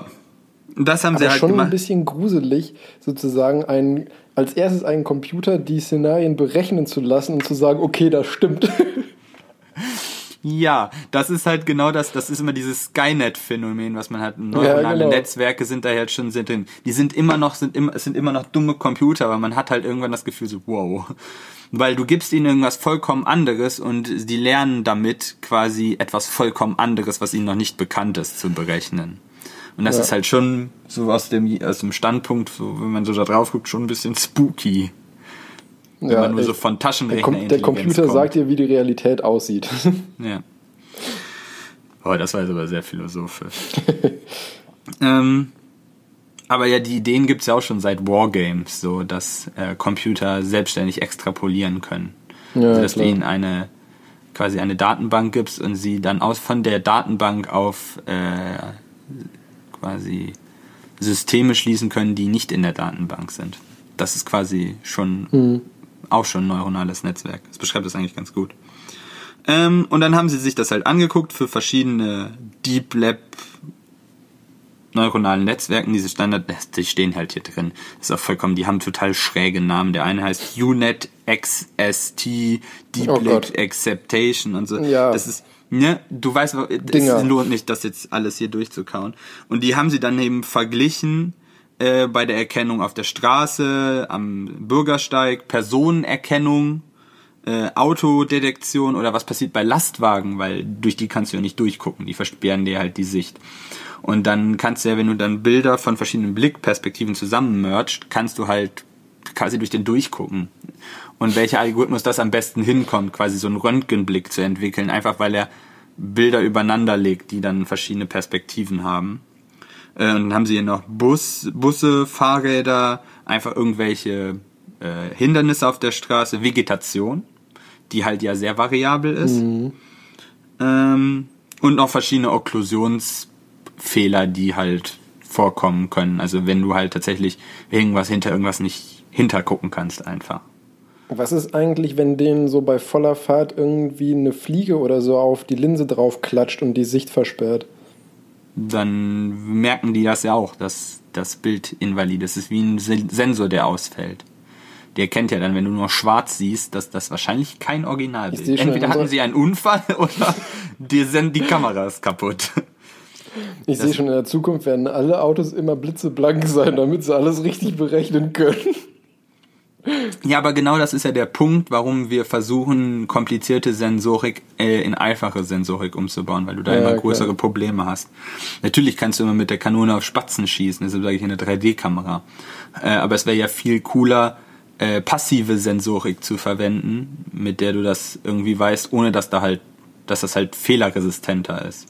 Mhm. Also zum Beispiel, wie man das wieder, wenn wir sind wieder im 5G-Thema, wo man dann sagt, so jedes Fahrzeug kommuniziert mit jedem anderen Fahrzeug und zeig, sagt dem immer hoch genau die Position. Dann brauchst du andere Fahrzeuge schon gar nicht mehr erkennen, weil du immer weißt, wo die sind. Ja, das stimmt. Dann hast du ja schon mal gespart. Das ist halt der Punkt.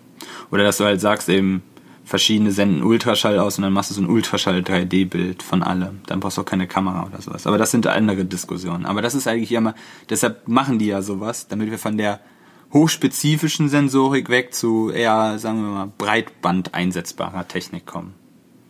Ja. Du kannst das ja auch mit Ultraschall machen, dann hast du das Fliegenproblem nicht. oder Radar. Du brauchst ja kein optisches Bild. Ja. Das ist dem Computer ja egal. Aber deshalb mergen, deshalb muss das alles zusammenkriegen. Das ist ja dann nur so ein Computerbild. Mhm. Äh, und dann haben sie das angeguckt und da äh, eben die verschiedenen Algorithmen zu verglichen. Generell, was vielleicht interessant ist, ist das Schwierigste, was man, äh, was so ein Algorithmus dann erkennen kann, äh, wenn er das zusammen mergt, Person. Da haben, hat er am meisten Probleme mit. Äh, und danach, interessanterweise, ich, also ich fand es irgendwie also Autos. Personen und Autos haben die größten Probleme gemacht. Und du denkst so, ja, okay, toll, danke. Okay, ich meine, also, also Personen kann ich ja noch in gewisser Weise nachvollziehen, aber warum denn Autos? Weil die auch verschiedene Formen haben und sich bewegen, irgendwie komisch. Weiß ich nicht. Hm. Vegetation hätte ich noch gedacht, aber die, da sind sie eigentlich ganz gut mit zurechtgekommen. Ja, eben, also, hm, naja. Wahrscheinlich, weil die sich nicht bewegt. Ja, das kann gut sein. Ja, äh, vielleicht noch so als Abschluss haben sie halt gesagt hier, ähm, also das, was ich schon gesagt haben, dass man, was ist der Ausblick davon, dass man damit halt teure Sensorik ersetzen könnte durch günstigere. Ganz einfach. Äh, aber dann auch eben gesagt, äh, das sollte man halt dann noch deutlich besser halt auch in Real Life testen, weil es halt momentan nur mit einer Computersimulation validiert worden ist. Mhm. Jetzt habe ich mir schon im Mund wieder eine halbe Stunde fusselig gequatscht über so ein Thema. Ich hoffe, ich habe es ungefähr reingemacht und nicht zu kompliziert bin ich wieder geworden. Wer möchte, kann es sich ja durchlesen. Es ist am Archive Und das Mika hat da sogar mit Werbung gemacht. Ach ja, und die Testdaten, mit denen sie das äh, quasi trainiert haben, also diese 33.000 Sample und 33, äh, 3.700 Validationsdaten, liegen, äh, da gibt's auch einen Link zu in einem GitHub. Also die kann sich gerne jeder runterladen und dann damit auch Dinge tun oder so. Einfach mal so, wenn du Langeweile hast, durch die 37.000 Dinger durchscrollen. Gar kein Problem. Ja, die, die äh, diese Deep Learning Algorithmen, äh, also die neuronalen Netzwerken, die die da ausprobiert haben, die sind ja jetzt auch, das ist ja alles kein äh, Hexenwerk, das sind ja auch Standarddinger. Also das könnte Ja, man ja, nach, klar. nach also es, das ist ja auch da, deshalb ist es ja auch, das ist ja der Keypunkt vom Archive, dass da sich irgendjemand das auch angucken kann, ausprobieren, ja. nachvollziehen kann und sagen kann, ja, habt ihr einen Punkt oder nee, ist Blödsinn. Verrückt. Verrückt. Ja. Ja, ich bin, ich bin echt mal gespannt, wo, wo uns das noch hinführt. Ich meine, wie du schon, wie du schon gesagt hast, wenn einmal sozusagen wirklich alle Autos autonom sind und die untereinander kom äh, kommunizieren, das hat natürlich, also damit löst du ja viele Probleme einfach. Richtig. Das Problem ist, wenn das halt nicht der Fall ist. Ja, beziehungsweise du brauchst einfach was für einen Übergang, weil ich meine, es ist ja unrealistisch zu Ja. sagen, so ab morgen sind alle Autos autonom. Naja, gesetzlich ließe sich das machen, wie mit den E-Autos. ja, Ja, hat auch super nein. funktioniert. Das funktioniert, das ist ja noch am Funktionieren. ja, ja, ja. Nein, aber du wirst ja dann nicht sowas, es wird ja immer, immer, weiß ich was, Fahrradfahrer, Fußgänger, die halt nicht diese Sensorik an Bord haben. Kann man ja auch machen. Ja, jeder braucht ein Smartphone, weil dann könntest du es quasi dadurch ersetzen. Ja. Gar nicht so unrealistisch. Tatsächlich. Problematisch wird es dann wieder, wenn eine Person mehrere Smartphones hat. Ja, das wäre nicht das Problem. Wenn du eine hast, die nichts dabei hat, die ist dann nämlich unsichtbar. Stell das mal vor, das ist ja schon, schon lustig irgendwie. Was? Warum, was war der Grund, warum, warum ist der Mann überfahren worden? Er hat, der trug sein Smartphone nicht dabei. Welcher Mann? Oh Gott. ja. Also, ein Smartphone rettet, Rettet Leben. Leben In der Zukunft, in der Zukunft. in der Zukunft. Ja, genau. Oh Gott, jetzt spinnen wir wieder. Ach, Quatsch. Ach Quatsch. Ja, aber ich fand es tatsächlich, weil das wieder so ein Door-Open ist oder zeigt eigentlich, was technisch jetzt schon möglich ist oder wo es hingehen Ja. kann. Äh, Und es auch tatsächlich sehr industrienah ist, weil da freut sich die Industrie, wenn er sagt, wir brauchen keine 3D-Kameras, um die gleiche Qualität zu bekommen, sondern wir können das einfach äh, dann so ausrechnen. Und wenn der das neuronale Netzwerk halt eingelernt worden ist, hast du halt die Datenbank. Oder du lässt es halt auf deinem Firmenserver rechnen und kriegst immer nur dann die Updates. Da muss man sich fürs autonome Fahren ja sowieso was überlegen. Weil das ja alles sehr, sehr aufwendig ist. Ja, es ist und bleibt auf jeden Fall sehr interessant, wie sich das Ganze entwickeln wird in den nächsten Jahren. Äh, deshalb habe ich auch absolut keine Sorge, dass mir mein, dass, dass es mir langweilig werden könnte und äh, es in meinem Jobfeld definitiv nichts mehr zu tun ja. gibt.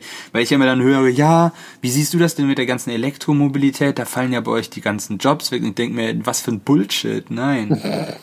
Warum sollte das, warum sollte es, es verschiebt sich wieder, natürlich. Aber das ist ja schon immer so gewesen, dass sich, wenn quasi die Technologie sich weiterentwickelt, dass sich die Schwerpunkte verschieben. Ja. Aber es gibt dadurch nicht wieder mehr zu tun. Im Gegenteil. Ich würde fast schon sagen, mit den ganzen Herausforderungen, die auf uns zukommen, wie dem Klimawandel äh, oder halt generell der Mobilität, die wir anders denken müssen, weil einfach sonst die Straßen einen Kollaps bekommen, ähm, gibt's eher prinzipiell jetzt momentan mehr, immer mehr zu tun, Ja, das stimmt. weil wir so lange haben schleifen lassen. Seit Jahrzehnten die gleiche Scheiße verkaufen. Tja, Abtrinken Tee warten, vielleicht irre ich mich auch. müssen wir mal in unsere Glaskugel schauen. Nein. Ähm, Trelawney im, im, aus dem Schrank lassen. ja, Ah Gott. ja, Ja. Äh, komme ich zu meinem kleinen äh, Zwischen. Oh ja, toll. Es gibt Auflockerungen. Jetzt, nachdem wir uns das Hirn zermartert haben. Genau. Cool. Ähm, eigentlich nichts Wildes, aber wie, äh, sag mal, wie, wie ist es bei dir, wenn, wenn du irgendwie, also ich meine, bei mir kommt das auch nicht wirklich oft vor, aber wie ist es bei dir, wenn du irgendwie auf eine Bestellung oder irgendwas, was, sag ich mal, nicht von DHL geliefert wird, sondern von der Spedition? Ich weiß, was du, hast. du hinaus willst. Wie ist das bei dir so? Funktioniert das gut? Äh, Ich hatte das tatsächlich das Problem noch nie, weil ich sowas bewusst vermeide und es immer, wenn so nach dem Motto liefert das in irgendeine Filiale oder sowas, Äh, und ich hol's dann da ab, wenn es mir passt, weil äh, wahrscheinlich ist das genauso Ja. gewesen. Ich weiß, das war aber tatsächlich bei meinem, äh, bei meinem Fahrrad, bei meinem Mountainbike, als das gekommen ist. Das ist nämlich auch mit einer Spedition halt gekommen, weil das so ein riesiger Karton ist und das kommt nicht mit Hermes, sondern es kommt mit so einer Spedition. Und dann sagen die dir, ja, das kommt am Donnerstag zwischen 8.30 Uhr und 14 Uhr. Und du denkst dir so, ja, ich habe ja sonst nichts zu tun. Und letztendlich kommt's dann entweder um 7.50 Uhr oder um 16.45 Uhr oder so. Genau das ist mein Problem. Weil bei mir kommen diese, also, okay, ich fange von vorne an. Ich hatte, ich hatte es bestellt und wusste, okay, es ist jetzt vergangenen Dienstag, sollte es kommen. Als Lieferzeitraum konnte man sich aussuchen, ob eben vormittags oder nachmittags. Ich habe genommen dann äh, nachmittags zwischen 14 und 21 Uhr ist sozusagen der erste Zeitraum, den man da angeben kann. Dann kam noch mal eine Woche vorher eine Bestätigungsmail von wegen so, ja, Ihre Bestellung äh, wurde zusammengestellt. Sie bekommen noch mal ein oder zwei Tage vor der Lieferung noch mal eine Mail mit einem Drei-Stunden-Fenster. Weil ich habe mir nämlich auch schon gedacht, so 14 bis 21 Uhr kann lang werden. Ja gut, aber So. du hättest dann einen halben Tag irgendwie arbeiten können und dann nachmittags halt schon zu Hause. Ja, gut. so. Auf jeden Fall ähm, kam dann, wie gesagt, einen Tag vorher oder so, bekam ich dann die Mail, so, ja, ihr drei Stunden Lieferzeitfenster ist äh, 14 bis 17 Uhr. Dachte Drei so, Stunden? und dann dachte ich mir so, ja, okay, 14 bis 13, äh, 14 bis 17 Uhr passt ja super. Und ähm, habe mich darauf eingerichtet und so. Vor allem die Sache ist ja auch, ähm, ich habe mir dann gedacht, so, okay, bis halt um Viertel vor zwei oder so in Essen, weil ich meine, in der Wohnung da ist nichts, ne? Also ich habe Ja, nur darauf gewartet, dass die Pakete kommen und dann bin ich wieder gefahren. Ja gut, das ist halt auch nervig, wenn du dann halt auch nichts machen kannst und eigentlich. Ja, ich habe noch nicht mal Internet. Ja, eben, wieso auch, ne? Wenn Ja, du da eben. halt erst ab, dann, wofür? Ja, und ähm, auf jeden Fall, ähm, und ich meine, nach Essen fährt man ja auch eine gute Stunde, so eine Stunde, Viertelstunde und so. Wahrscheinlich eher ein bisschen, So. kommt auf den Verkehr an, das ist ja, Ja, jetzt aktuell brauchst du, also wenn, wenn, also jetzt aktuell ist ja eigentlich kein Verkehr mehr oder weniger. Stimmt. Und ähm, da brauchst du eine Stunde und 15 Minuten brauche ich ungefähr. wir kennen ja die Strecke, A3 hoch und runter, ja, viel Spaß dabei. Ja. Auf jeden Fall ähm, brauche ich, wie gesagt, eine Weile dahin. Und was ist? Um 12 Uhr, und äh, genau, was auch noch drin stand, war, dass ähm, der ähm, Spediteur mich eine Stunde vorher, bevor er wirklich liefert, sozusagen nochmal anruft, um anzukündigen, in einer Stunde sind wir da. So, und was ist? Um 12 Uhr, nee, stimmt nicht, um 12.30 Uhr ruft er mich an, ja, wir wären in einer halben Stunde da. Ich gesagt, Moment, 12.30 Uhr haben wir jetzt, halbe Stunde da, ist 13 Uhr. Ich meine so, als Lieferzeitraum war aber 14 bis 17 Uhr angegeben. Also, ja, aber wir wären jetzt schon da. Ja, ja, ich aber nicht. Er gesagt, ja, okay, bla bla, hin und her. Auf jeden Fall hat, haben die dann erstmal Mittagspause gemacht. Dann bin ich sofort ins Auto gestiegen, losgefahren und so weiter. Und um 10 vor oder so hat er dann nochmal angerufen und meinte so, ja, wir sind jetzt da, können wir, können wir schon mal beim Nachbarn klingeln und dass der uns reinlässt, damit wir schon mal Sachen in den Flur tragen können. Also ja, machen sie. Hat dann auch alles funktioniert. Letztendlich, letztendlich war ich eigentlich ja froh, dass äh, sozusagen die direkt bei meiner war. Ankunft auch da waren. Genau, Ja. sodass ich mich halt schnell auch wieder da verkrümeln konnte. Aber bei mir sind die immer zu früh. Bei mir sind sie immer, also auch bei anderen Sachen, immer vor dem Lieferzeitfenster. Ich weiß im Also Prinzip, ich- wenn ich ein Lieferzeitfenster angegeben kriege, weiß ich im Prinzip, dass ich die Stunde vorher schon da sein muss. Äh, mir geht das tatsächlich so, wenn bei, bei Handwerkern, so oder Schornsteinfeger war jetzt das letzte, oder als ich wegen meinem Bad, meinem Bad ist die Duschkabine kollabiert und dann äh, bei der Vermietungsgesellschaft angerufen gesagt, ja, hier, ne, und dann haben die auch einen vorbeigeschickt und dann hieß es halt, ja, das früheste, was ich Ihnen anbieten kann, ist 9 Uhr. Ich so, ja gut, dann ist der Mann halt, wenn der halt um neun Viertel nach neun da ist, dann gehen muss ich danach halt zur Arbeit. Gut, ist halt so. Aber, weißt du, da, ich spekuliere dann schon mal, genauso wie beim Schornsteinfeger, wenn da steht ja ab 8 Uhr und ich denke mir so, na, vielleicht ist er ja vorne, äh, vorher da. Und die Leute sind halt immer vorher da. Aber bisher war das immer so, dass es mir eher zu Pass gekommen ist. Weil ich halt das ist dann da ja ein war. positives Schon. Beispiel, aber Uh, tatsächlich, als ich eingezogen war, auch mit dem Internet. Da war Internet eigentlich, ich bin sonntags oder samstags, ich bin samstags eingezogen und montags um 8.30 Uhr sollte da, äh, der Internetfritze hier anrücken. Mhm. Und der war da tatsächlich auch früher da, wo ich ja nichts gegen hatte, weil, ja, ja, sonst sitzt du halt hier blöd in der ja, Gegend. das ist gut. Ja, das auf jeden Fall als mein kleiner Aufreger. Ja, du hattest halt den Stress, weil du dann noch hier quasi quer durchs Ruhrgebiet eiern musstest. Ja, genau, das, das war das eigentliche Problem. Ich meine, wenn ich eh da gewesen wäre, dann Ja, wäre es mir ja absolut Wumpe Ja. gewesen. Aber so war das ein bisschen unpraktisch, sag ich Ja, mal. da, ja, da hätte ich auch die Kratze gekriegt. Ja. Hast du noch was zum Auflockern oder? Machen wir Ja, ganz hätte- stramm weiter. Wir machen jetzt stramm weiter und das hänge ich zum Schluss dran, vor deinem Rauskehrer. Okay, gut. Ähm, willst du dann mit deinem Strom ist im Schuh weitermachen? Oder Du hast da Bock drauf, ne? Ich, ich möchte wissen, was das ist. Ich kann mir nichts darunter Okay. vorstellen. Aktuell, wenn ich, wenn ich mir denke, Strom ist im Schuh, dann habe ich irgendwie so einen Sneaker vor meinen Augen, wo du durch dein Gehen eine Batterie laden kannst. Okay, Ich bin ein so bisschen- du guckst, ist es das nicht. Ich bin sprachlos. Geschweige denn, dass das eine ziemlich dumme Idee ist, aber wahrscheinlich könnte man es sogar verkaufen. So als Powerbank. Immer beim Auftreten so Dynamo drehen, quasi mit so einer Druckplatte. Na, ich meine, es gibt ja, es gibt ja Böden sogar, die Strom erzeugen, wenn du drüber latschst, ne? Ja. Okay, Ja. erzähl mir einfach, was du mit deinem Thema mir sagen möchtest. Ähm, eigentlich ist es gar nicht so, da- das ist eigentlich ein Wortspiel für Insider, weil bei uns in Aachen gibt es einen Professor, der jetzt schon seit Jahren Elektroautos baut. Äh, und der gute Mann heißt Schuh. Hm. Äh, War, war das nicht auch der, der, der die Street Scooter exakt. verbrochen hat? ja, verbrochen ist eigentlich falsch gesagt, aber ja. Ja, der, Mann hat erst die Street Scooter verbaut, äh, gebaut und dann an die Post verkauft. Und jetzt, Freudscher Versprecher. ja, natürlich. Ist, äh, not as intended. Ähm, und je- jetzt ist das neue Projekt Ego. Da hat man ja vielleicht auch mal über diese günstigen kleinen Stadtflitzer. Ähm, und eigentlich, was ich auch schon mal machen würde, äh, Akkumulatoren als Energiespeicher. Ähm, so, was gibt's da für verschiedene Varianten? Also an, jetzt erstmal an Akkus an sich, nicht, weil es gibt ja Blei. verschiedene Formen und Formen. Aber ja, genau. Das, das wäre was, was kennst du denn für Typen oder für, für, Ja, einmal Arten den, von Blei, den Akkumulatoren. Bleiakku, einmal aus dem Chemieunterricht und halt viel häufiger noch aus dem Auto. Ähm, Ja, dann. Lithium-Polymer-Akkus, Lithium-Ionen-Akkus. Mhm. Mm, Dann gibt es auch noch mal wieder aufladbare, ich glaube, nee, Nickel-Mangan ist nicht aufladbar, ne? Nein, aber äh, die Hälfte stimmt schon. Ja, Nickel, aber was ist da noch mit drin?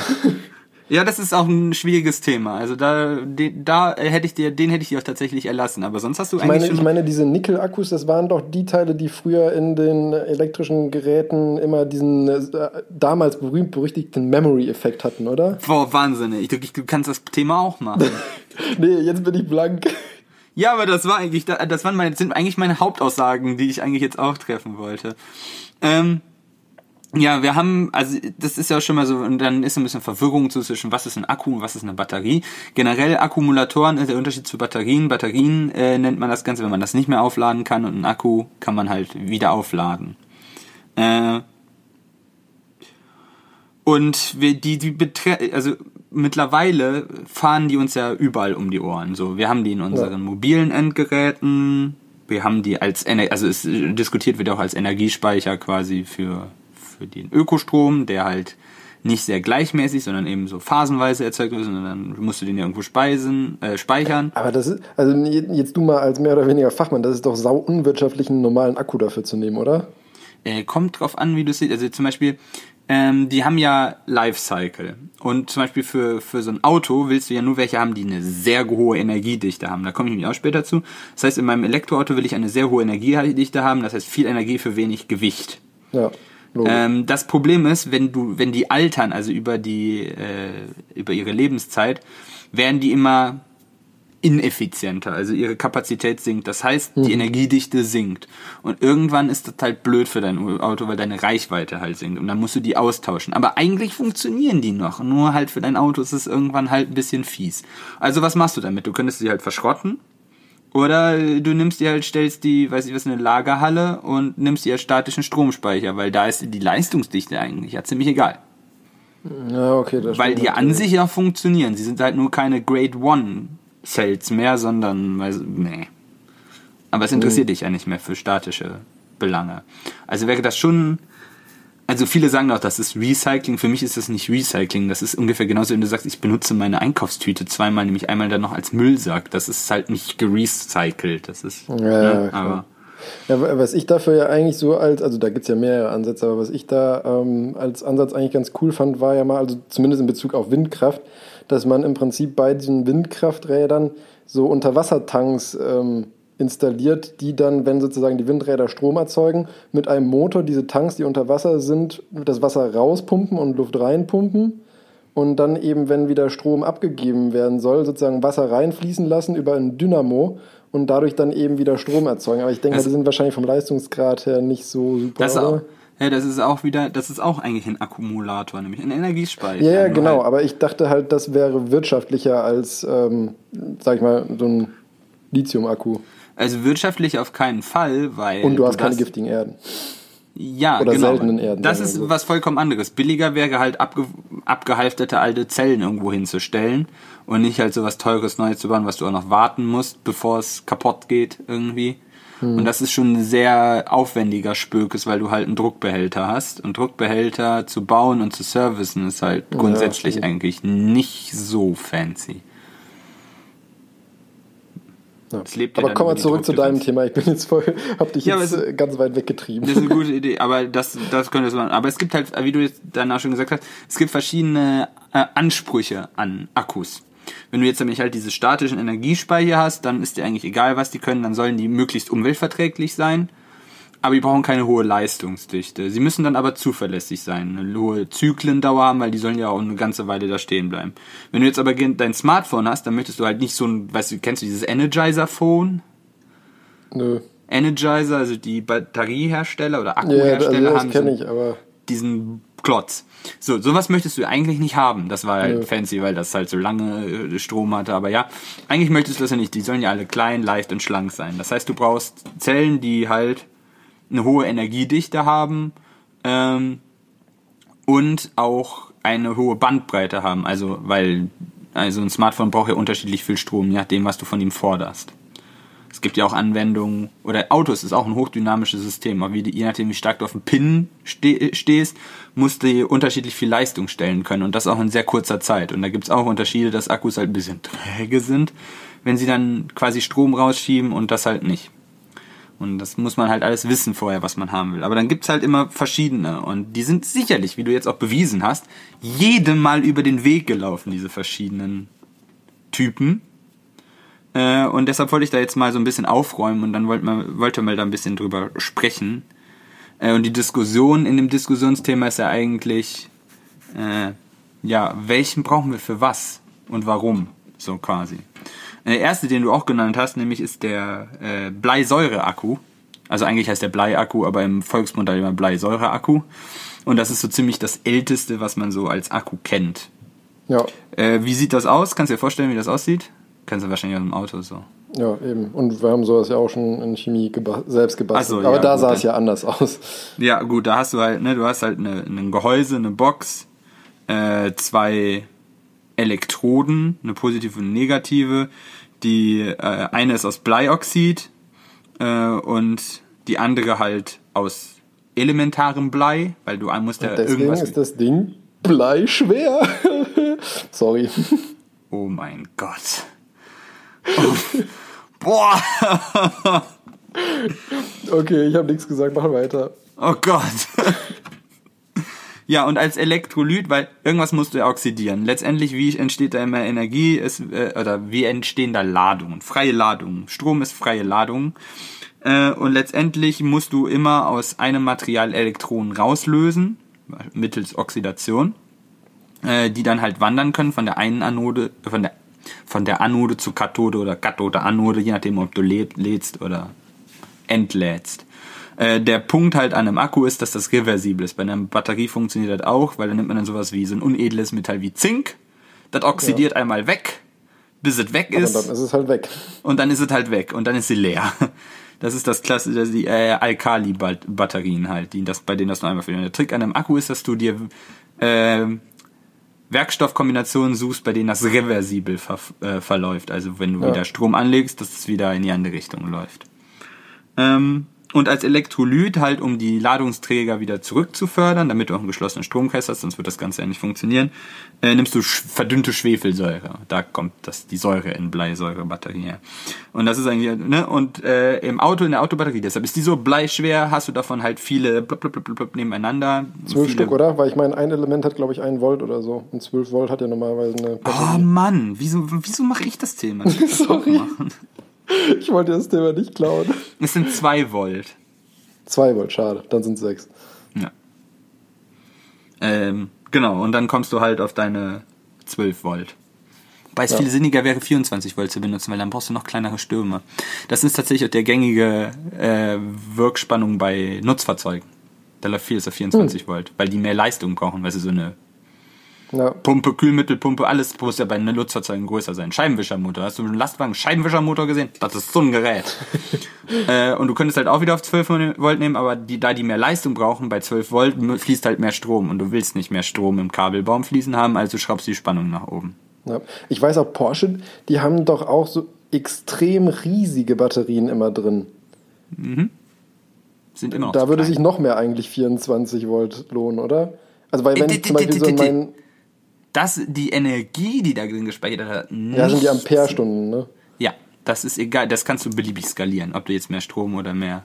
Es gibt auch Vorteile halt, äh, also Porsche benutzt ja auch, sind ja die einzigen weltweit, die bei ihren Elektroautos bei dem Taycan auf ein 800 Volt System setzen.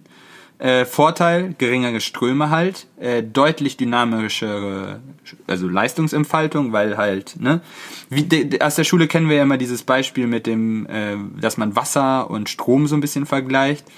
Äh, das heißt, du hast, oder, oder na, ich, ich setze mal anders in Bild, das fand ich eigentlich besser, das haben wir hier in der Uni gemacht. Äh, du, du hast eine Engstelle äh, und einen Dicken, der da durch muss. Und dieser Dicke, äh, je, also je größer dieser Dicke ist, desto mehr Ampere hast du. Äh, und je enger die Engstelle ist, desto mehr Widerstand hast du. Und je stärker der andere von hinten tritt, um den da durchzukommen, desto größer ist deine Spannung. Aber ein sehr schönes Bild.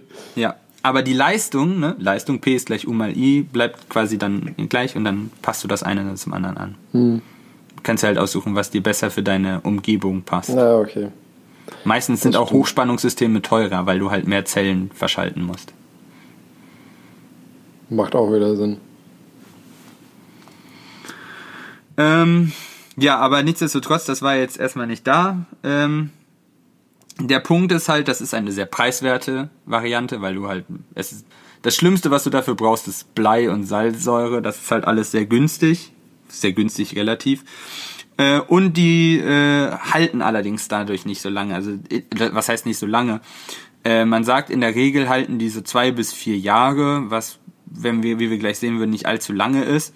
Bei hochwertigen Modellen äh, sind das schon mal bis zu zehn Jahre. Ähm, da sieht man halt, dass sich das eventuell auch lohnt, nicht die Billo-Batterie vom Discounter zu kaufen fürs Auto, sondern äh, die gute Markenbatterie. Ich nenne jetzt keine Marke, weil wir die, machen ja keine Die sind echt teuer, können die sein, ne? Ja, die hochwertigen, ja, aber deshalb sage ich ja, das sind halt über fünf Jahre, also das ist fast die doppelte Lebensdauer, die du bei den Dingern hast. Dann.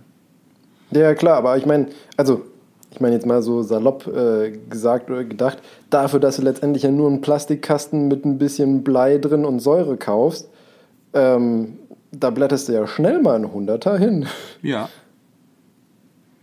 aber billiger wird's bei Akkus nicht. Nee, nee, logisch, das ist mir schon klar. Aber ich meine, also, wenn du nur das Rohmaterial Blei kaufst, das kost, da kostet, Ja. würdest du wahrscheinlich, also das Gegengewicht sozusagen, sag ich mal, würdest du ja für eine Mark 50 kriegen. Äh, ich kann ja sagen, dass, also ich kann ja ein bisschen so ein Nähkästchen bei der, gerade bei Batteriezellen, die Verarbeitung ist ziemlich diffizil und fummelig und das macht so teuer und die Prozesse der Herstellung sind nicht sehr massentauglich. Gerade wie auch noch Lithium-Ionen-Akkus zusammengebraten werden, die Zelltabs und sowas. Das ist alles noch sehr instabile Prozesse, das heißt, du produzierst Überhast, produzierst mit Ausschuss. Ja, okay. Äh. also bei, wie gesagt, also so Lithium-Ionen und so weiter, das, äh, da leuchtet mir das ja auch ein. Aber ich hätte ehrlich gesagt gedacht, so, wie gesagt, Bleiakkus gibt's ja auch schon seit Anno Pief, ne? Ja Ähm, gut, da ist nicht, dass die, also die sind halt immer noch nicht, also, ne? Ja, aber ich hätte gedacht, dass man da mittlerweile irgendwie vielleicht weiter ist. Aber ja, gut, aber die, eben, das ist ja der Punkt. Da wird immer noch Entwicklungsarbeit reingestellt und Forschung und Entwicklung ist immer arschteuer, wenn du das umsetzen möchtest. Ah ja, und die werden dann, äh, also die, du darfst jetzt nicht vorstellen, dass die, die äh, Elektronen da so drin rumflabbern in der Salzsäure, weil wenn die sich aneinander, wenn die aneinander kommen, dann, dann puffst Mahlzeit. Also die sitzen in so Käfigen, dass die sich bloß nicht berühren in dem Elektrolyt. Ähm, dann hattest du als zweites genannt äh, Lithium-Ionen-Akkus. Und da hast du gleich zwei nämlich gemerkt. Du hast einmal Lithium-Ionen-Akkus, also und Lithium-Polymer-Akkus genommen. Was ist der Unterschied? Keine Ahnung, da hatte ich die Hoffnung, dass du mir das jetzt sagst. Da hast du richtig gehofft. Und zum einen gibt äh, bei Lithium-Ionen-Akkus äh, ist das Elektrolyt, was zwischen den äh, Elektroden ist, flüssig. Ähm, Ja. Deshalb Lithium-Ionen, weil die dann sich lösen in dem Elektrolyt und hin und her Ah, die ich- Elektronen. Ich glaube, mir dämmert's vielleicht ein bisschen. Ähm, die Kathode ist dabei nämlich aus Lithiumverbindung und äh, die Anode ist aus Graphit. Das ist der momentan State of the Art. Man hat, das hat 30 Jahre pro langer Prozess, äh, das Anodenmaterial. Also mit dem Lithium war man sich relativ schnell sicher, aber bei dem Anodenmaterial, das war a long way to go. Und das Problem an äh, deshalb sind die auch alle sind die auch gelten die auch als so flimsig und so äh, so, so instabil, weil jeder der mal Graphit angepackt hat, weiß, dass das Bröselt.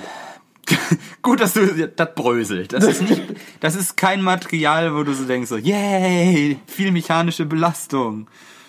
Ähm, und deshalb darfst du die wei- weitestgehend auch nicht äh, so verformen. Das ist allerdings wieder das Tolle, deshalb gibt's die auch meistens in so Pouchbags oder sowas. Die sind formtechnisch, kannst du die eigentlich in jede Form und Farbe bauen. Wie du möchtest. Ja, das ist praktisch, ja. Das ist für Automotive-Anwendungen ist das sehr praktisch. Sie sind sehr, also sehr dicht, die haben eine hohe Energiedichte, äh, weil du auch wenig, du brauchst kein festes Gehäuse für irgendwie die Salzsäure oder ist es kein Blei drin. Die sind halt leicht ähm, und du musst, machst halt eigentlich nur Separatoren und dann Anode, Kathode, Anode, Kathode und immer zwischen Separator und dann pumpst du das mit Elektrolyt vor. Deshalb sind das diese Squishy-Beutelchen. Die sind auch wieder, äh, die ver- vertragen nicht so gut äh, Fehlbehandlung. Deshalb ist das, das Laden da ja so ein diffiziler Prozess. Äh, die mögen nicht, wenn sie überladen werden. Äh, die haben Zellspannung so 3,6, 3,7 Volt. Wenn man sie über 4,2 Volt lädt, hast du ein Lagerfeuer. Dann macht's Puff. Wenn sie unter äh, einen Volt gehen, sind sie auch irreversibel kaputt. Dann Das kannst ist ja blöd. dann kann sie sie nicht mehr laden. Also sie muss immer, deshalb gibt's Entladeschlussspannungen, die liegen meistens so bei 2 Volt oder sowas. Äh, dann schaltet der Akku ab, damit da die Zellen nicht, nie, nicht weiter absacken und äh, kaputt gehen. Und halt oben, das Problem ist, die sind auch noch temperaturempfindlich, weil die ganze Scheiße sich ausdehnt und atmet und das Elektrolyt ist auf Wasserbasis. Wasser und Strom, kennen wir alles. Wasser ist temperaturabhängig, das macht auch immer irgendwelchen Kram.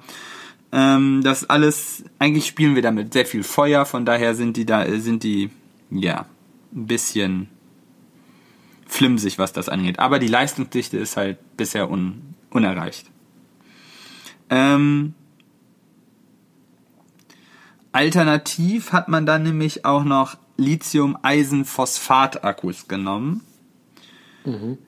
da hat man halt das, dann ist man halt die Graphitanode losgeworden und ähm, das macht sie halt deutlich widerstandsfähiger äh, und die kann man halt bis zu tausendmal ein und aus au, äh, ein und entladen und äh, das macht es eigentlich ziemlich cool ähm, für für so einen Dauereinsatz. Das Problem sind halt, dass äh, die deutlich teurer sind. Und wenn wir bei umwelttechnisch sind, äh, dadurch, dass wir halt äh, Li Lithium-Eisen-Phosphat haben, dann kommen wir um das Kobalt rum. Was in dem Elektrolyt ist. Ähm, Wobei man dazu sagen muss, dass Phosphat jetzt auch nicht so der Burner ist. doch, der Burner ist es schon. okay, du weißt, was ich meine. ja, die funktionieren halt quasi gleich, nur halt, dass es eine andere Kombination ist. Ich wollte es nur erwähnt haben, dass es das noch gibt. Äh, es ist halt teurer. Deshalb werden sie meistens nicht verwendet. Ja. Ähm, dein Polymer, das, was du gesagt hast. Äh, und zwar ist im Gegensatz zu dem Lithium-Ionen-Akkus das äh, Elektrolyt äh, weitestgehend fest, also eher so, also ja, das ist halt ein Fest, Feststoff. Du hast halt quasi Schichtsanode, fester mhm. Elekt äh, festes Zeug dazwischen, Separator äh, und dann wieder der Anode, Kathode, Anode, Kathode, aber halt keine ähm, keine Flüssigkeit. Also das sind nicht diese squishy Bags, sondern die sind fest. Ähm, der Vorteil da sind, dass sie halt mechanisch halt stabiler sind, ganz einfach, weil sie halt nicht mehr diese squishy Bags sind. Die haben halt ähm, 3,6 Volt fähig, also haben die auch so ungefähr wie halt den, bei den Lithium-Ionen-Akkus. Und deshalb denkst du jetzt, was, warum benutzen wir die nicht? Die sind noch flimsiger gegen Temperatur. Lithium-Ionen-Akkus, die Pouchbags können bis zu, so, sollte man so bis 60 Grad, aber aus eigener Erfahrung kann ich sagen, 70 Grad tun auch noch. äh, aber dann irgendwann bekommst du den sogenannten Ther Thermal Runaway. Oh. Weil so Lithium. Atomreaktor, oder? Ja. Lithium äh, und Wasser haben ja dann auch die unschöne Eigenschaft, wenn die reagieren, dass das Exotherm reagiert. Das brennt super. Ja, das brennt super. Und wenn es dann erstmal heiß genug ist, dann oxidiert das Lithium halt einfach mit allem, was ihm so in die Quere kommt. Und das kannst du dann auch nicht löschen, weil Lithium und dann das Elektrolyt gegenseitig, also sich, also das Elektrolyt versorgt dann äh, das Lithium mit dem Oxidationsmittel, nämlich Wasser. Und wenn du dann einmal so einen Separator durchstochen hast und äh, also die äh, Kathode mit dem Elektrolyt in Verbindung kommt, dann oxidiert die eine weg und dann wird es wieder so heiß, dass die nächste und dann die nächste und die nächste und die nächste und die nächste. Deshalb sagt man Thermal Runaway. Äh, das ist bei denen noch viel schlimmer, weil du halt zwei hart, also Feststoffe hast, die aufeinander liegen. Und du hast halt keinen wirklich guten, also thermische Verbindung zwischen den beiden Schichten. Also eine schlechtere, sagen wir eine schlechtere als bei den Lithium-Ionen. Äh, und das heißt, wenn du an der Kathode und der Anode eine Temperaturspitze bekommst, dann gleicht sich das nicht so gut aus. Mhm. Ähm, und das führt halt dazu, dass die sehr empfindlich darauf reagieren, auf Schwankungen, was halt noch teure Ladetechnik zur Folge hat, weil du das auch noch überwachen musst. Solltest du auch bei Lithium-Ionen-Akkus ja machen. Nervig. Das ist ultra nervig. Jeder, der mal mit Lipus gearbeitet hat, weiß, dass die anstrengend sind. Die darf man nur lagern bei einer Lagerspannung, dann kann man sie wieder aufladen, dann muss man sie wieder entladen. Mit einem C laden am besten und die, dafür können sie dann so 30 bis 100 C entladen. Ein C ist ungefähr ist die ist so eine genormte Größe. Man sagt immer, ein C ist der Ladestrom äh, ist quasi die Energie, Speicherenergie in Milliampere-Stunden durch 1000. Also du dürftest halt wenn du mit einem C lade, lädst, ein 2200 Milliampere Stunden Akkus, dann dürftest du den mit 2,2 Ampere laden. Maximal. Mhm. Äh, aber deshalb sagst du immer 1 Ampere, dann bist du sicher. Aber dann dauert es halt auch länger. Du möchtest eigentlich so schnell wie möglich laden. Das ist Laden ist generell immer schwieriger und davon kannst du dann bis 100 C entladen. Das ist halt schon ziemlich krass. Das ist echt krass. Also dann bei 2,2 Ampere mal äh, 100. Da kommt dann schon was raus. Allerdings ist der dann wahrscheinlich auch in 5 Sekunden leer. Ich wollte gerade sagen. ja, gesagt. Ähm, und dann gibt es noch die Nickel-Akkus. Und vor allen Dingen kennen wir dann noch, also die Walkman-Generation, kennt äh, den Nickel-Cadmium-Akku. Cadmium war das, genau. Jo, stimmt. und da sollten jetzt bei dem Mediziner wieder die Warnleuchten rangehen. Weil Cadmium ist nicht so gesund.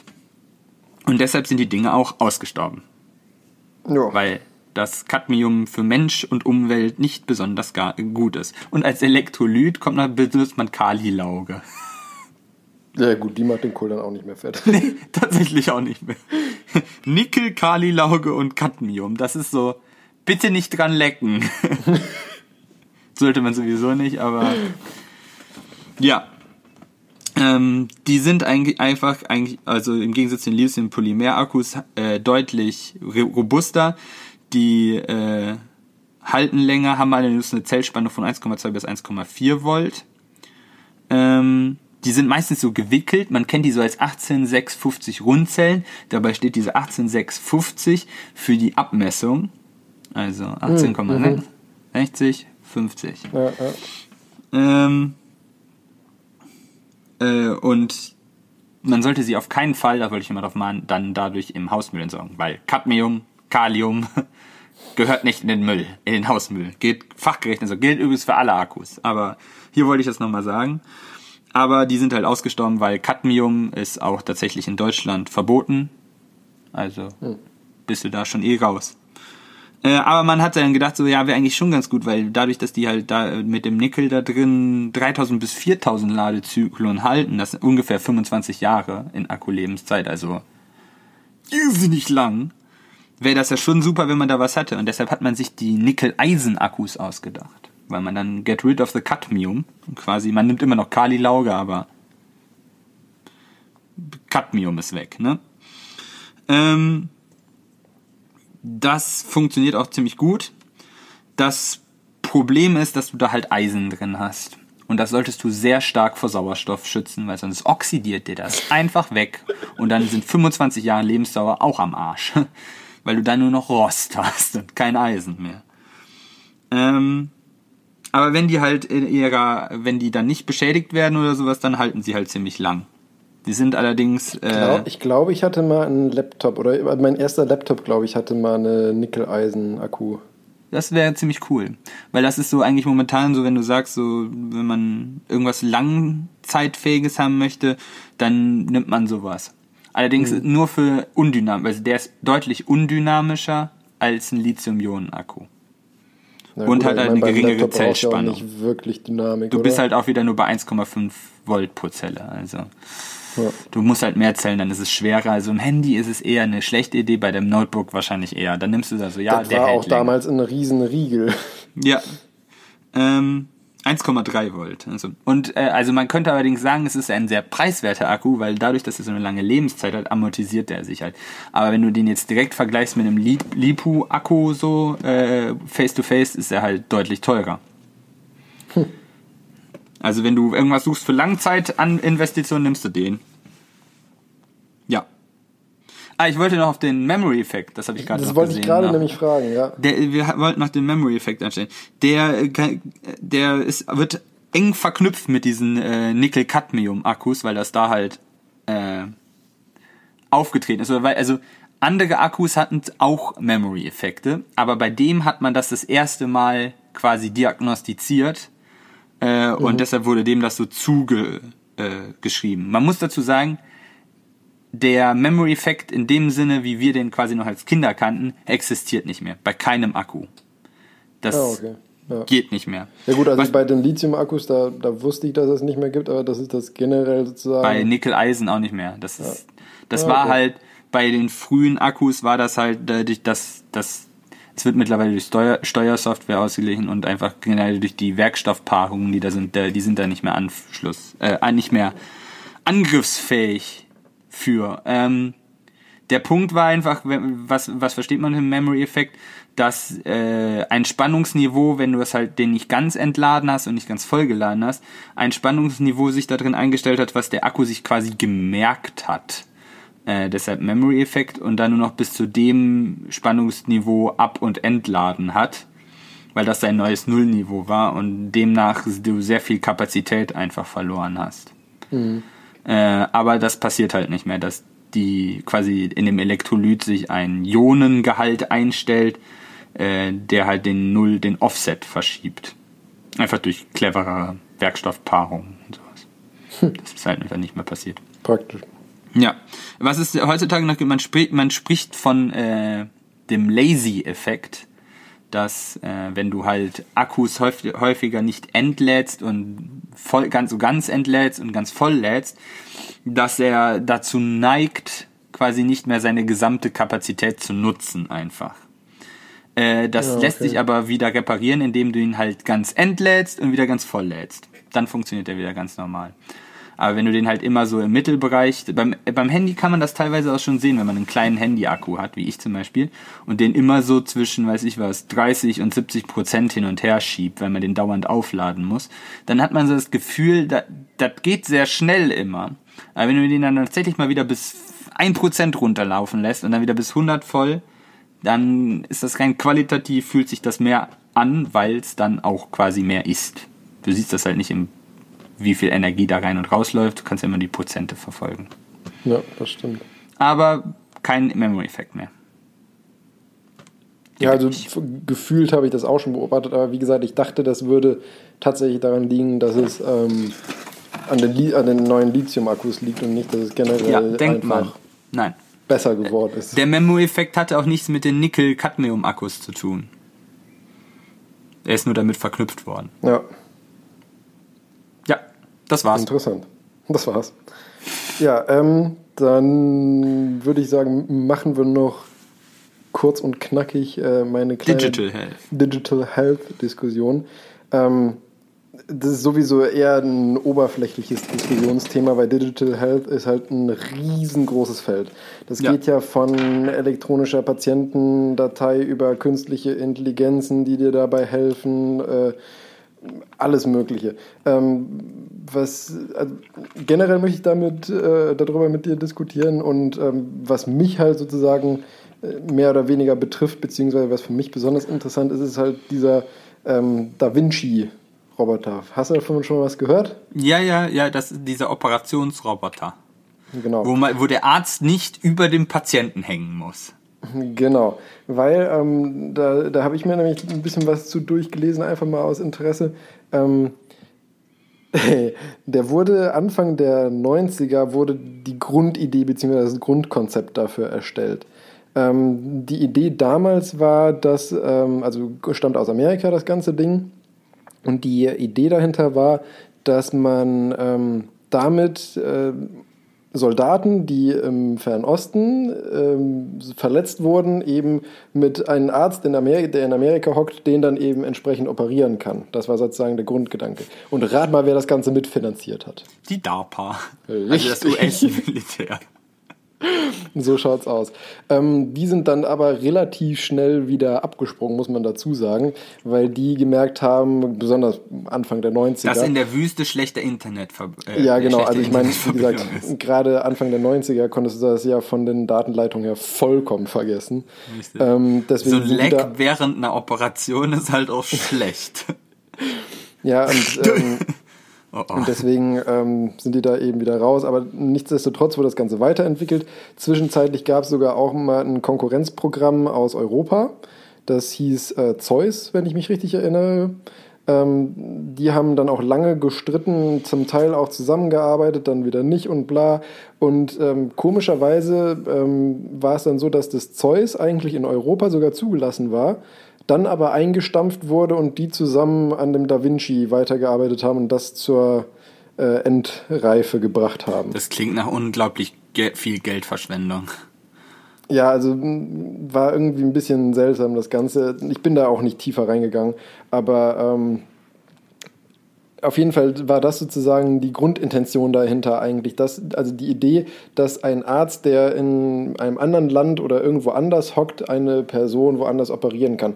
Gab sogar auch mal in Deutschland, dass einer aus, ich glaube, Berlin oder so, jemanden irgendwie in Stuttgart, München, irgendwo in Süddeutschland auf jeden Fall äh, eine Gallenblase rausoperiert hat.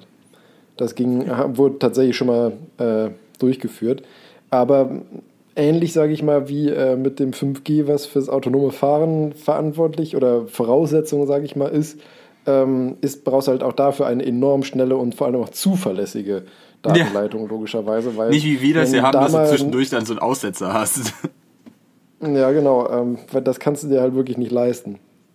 Aber ähm, nichtsdestotrotz ist das Ding eigentlich ganz, äh, ganz cool gemacht, muss ich sagen, weil du hast im Vergleich zu, also es eignet sich eigentlich nur für oder primär für die ähm, minimalinvasive Operation, also wo du nur kleine Schnitte machst, dadurch dann dein Instrument in den äh, menschlichen Körper einführst und dann im äh, Körper eben operierst, ohne einen großen Schnitt machen zu müssen dafür. Ähm, du hast da den großen Vorteil, dass deine Kameraoptik, die du auch sonst äh, hast, aber die beim ähm, Da Vinci hat eine ähm, 3D-Auflösung sozusagen, dadurch, dass du zwei Objektive hast. Dadurch hast du eben eine Tiefenwahrnehmung, was dir halt bei der normalen Laparoskopie äh, fehlt. Du könntest auch, könnt, ja, du könntest auch verschiedene Monobilder nehmen und sie mit einem neuronalen Netzwerk zu einem Bird's Eye, also einem Best ja, super. um die 3D-Kamera zu ersetzen.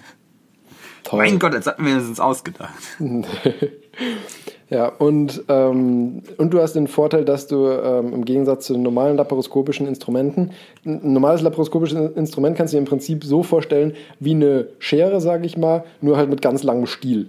Also sprich, du hast, ähm, du hast den Stiel, dann kannst du an, also diesen Stiel kannst du halt um 360 Grad drehen, ähm, also einmal der ganz langen Achse nachdrehen und dann hast du halt die Ebene zum Schneiden, wo dann eben das Werkzeug auf und zu geht.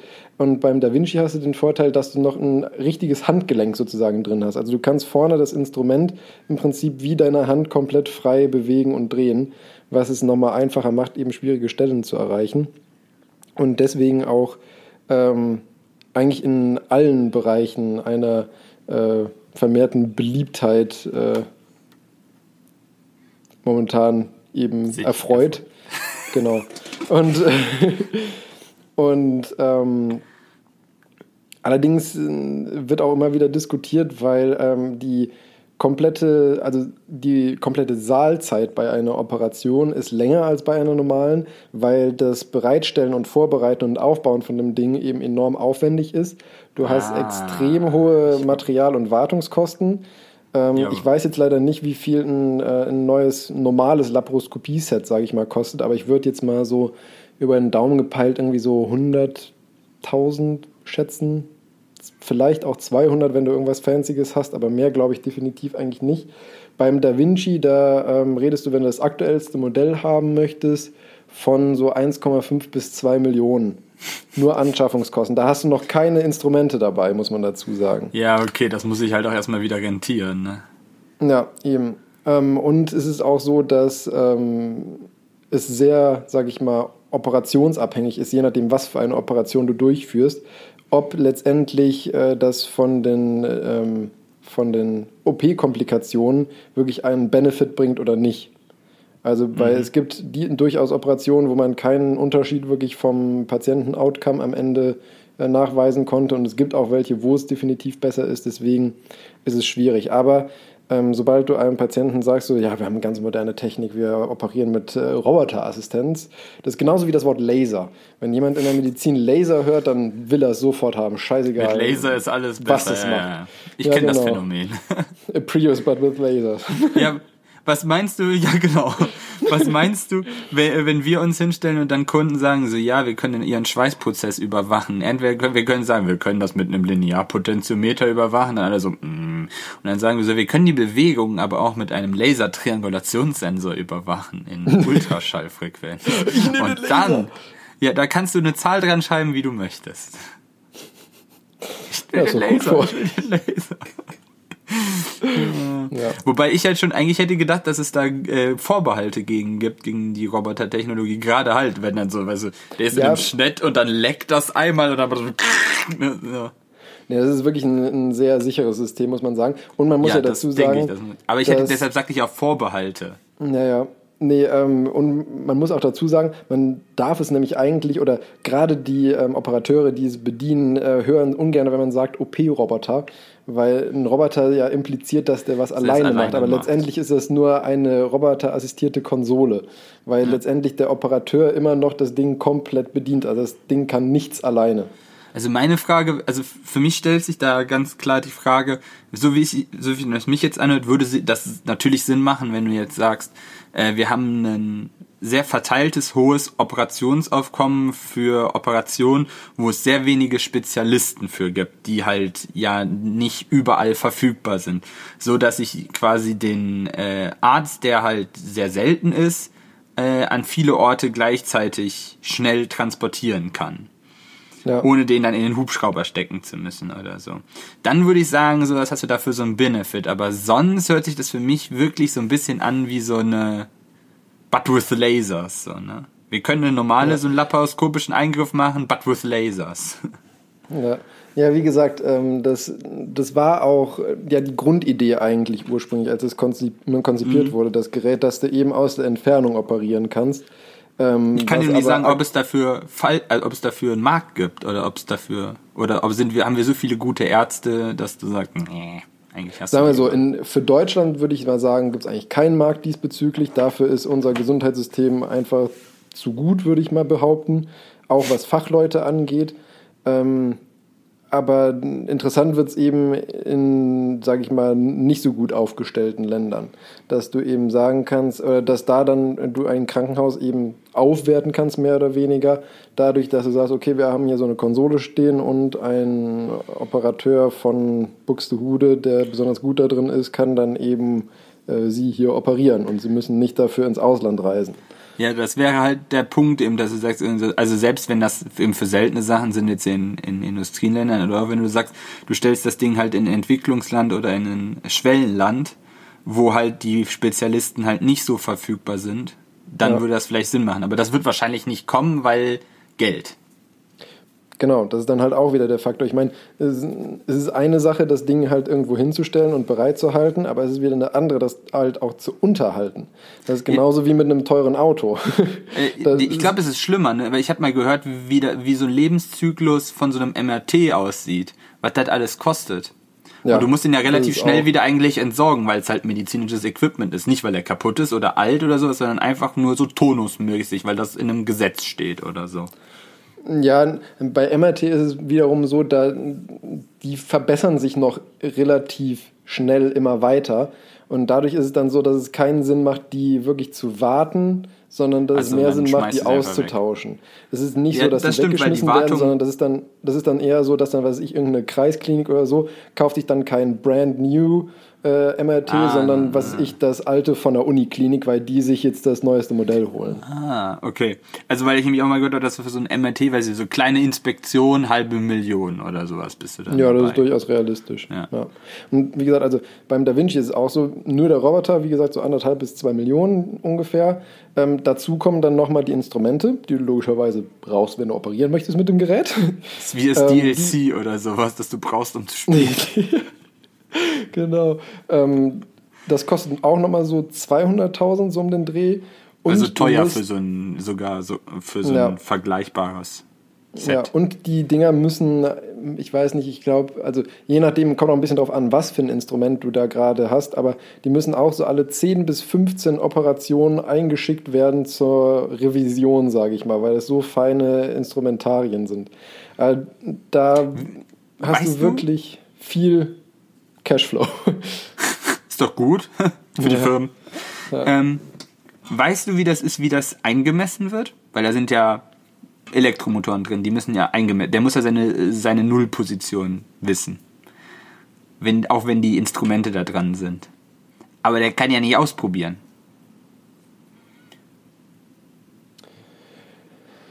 Wie nullt er sich? Weil das ist, muss ja schon sehr feine Bewegung sein. Er kann sich sagen, vielleicht macht er einen halben Millimeter mehr oder weniger. Who cares? Hm, das ist jetzt, wenn du das Ding siehst ähm, und schon mal gesehen hast, wie es arbeitet, dann ist es relativ selbsterklärend. Aber so, wenn du das Ding nicht kennst und wie es arbeitet, ist es schwierig zu erklären, wie das funktioniert. Also du hast letztendlich hast du die, ähm, die Motoren selber sind an dem Instrument dran befestigt, sage ich mal. Und du, ähm, du nullst im Prinzip manuell. Also du kannst die, die Arme kannst du was? Der, da sind ja quasi, wenn da Elektromotoren sind, wenn du jetzt, sagen wir mal, Brushless-Motoren nimmst, es sei denn, du hast Linearantriebe, dann ist das was anderes. Aber wenn du jetzt normale 0815 Brushless-Motoren nimmst, die wissen ja nie, wie sie stehen. Das heißt, du weißt auch nicht, quasi, wenn der keine ganze Umdrehung macht, kannst du nicht mal, nicht mal sagen, wie weit er sich jetzt gedreht hat. Oh, das, da bin ich dann überfragt. Wie gesagt, es gibt da fancy Linearantriebe, die wissen das.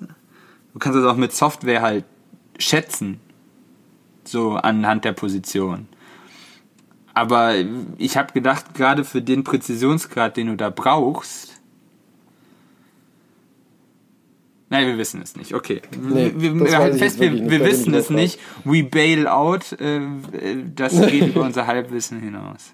Wie das genau technisch. Es war jetzt auch eine sehr technische Frage wieder. Ich könnte mal gucken, ob ich irgendwie rausfinde, aber ähm, nee, keine nee, Ahnung. Lass.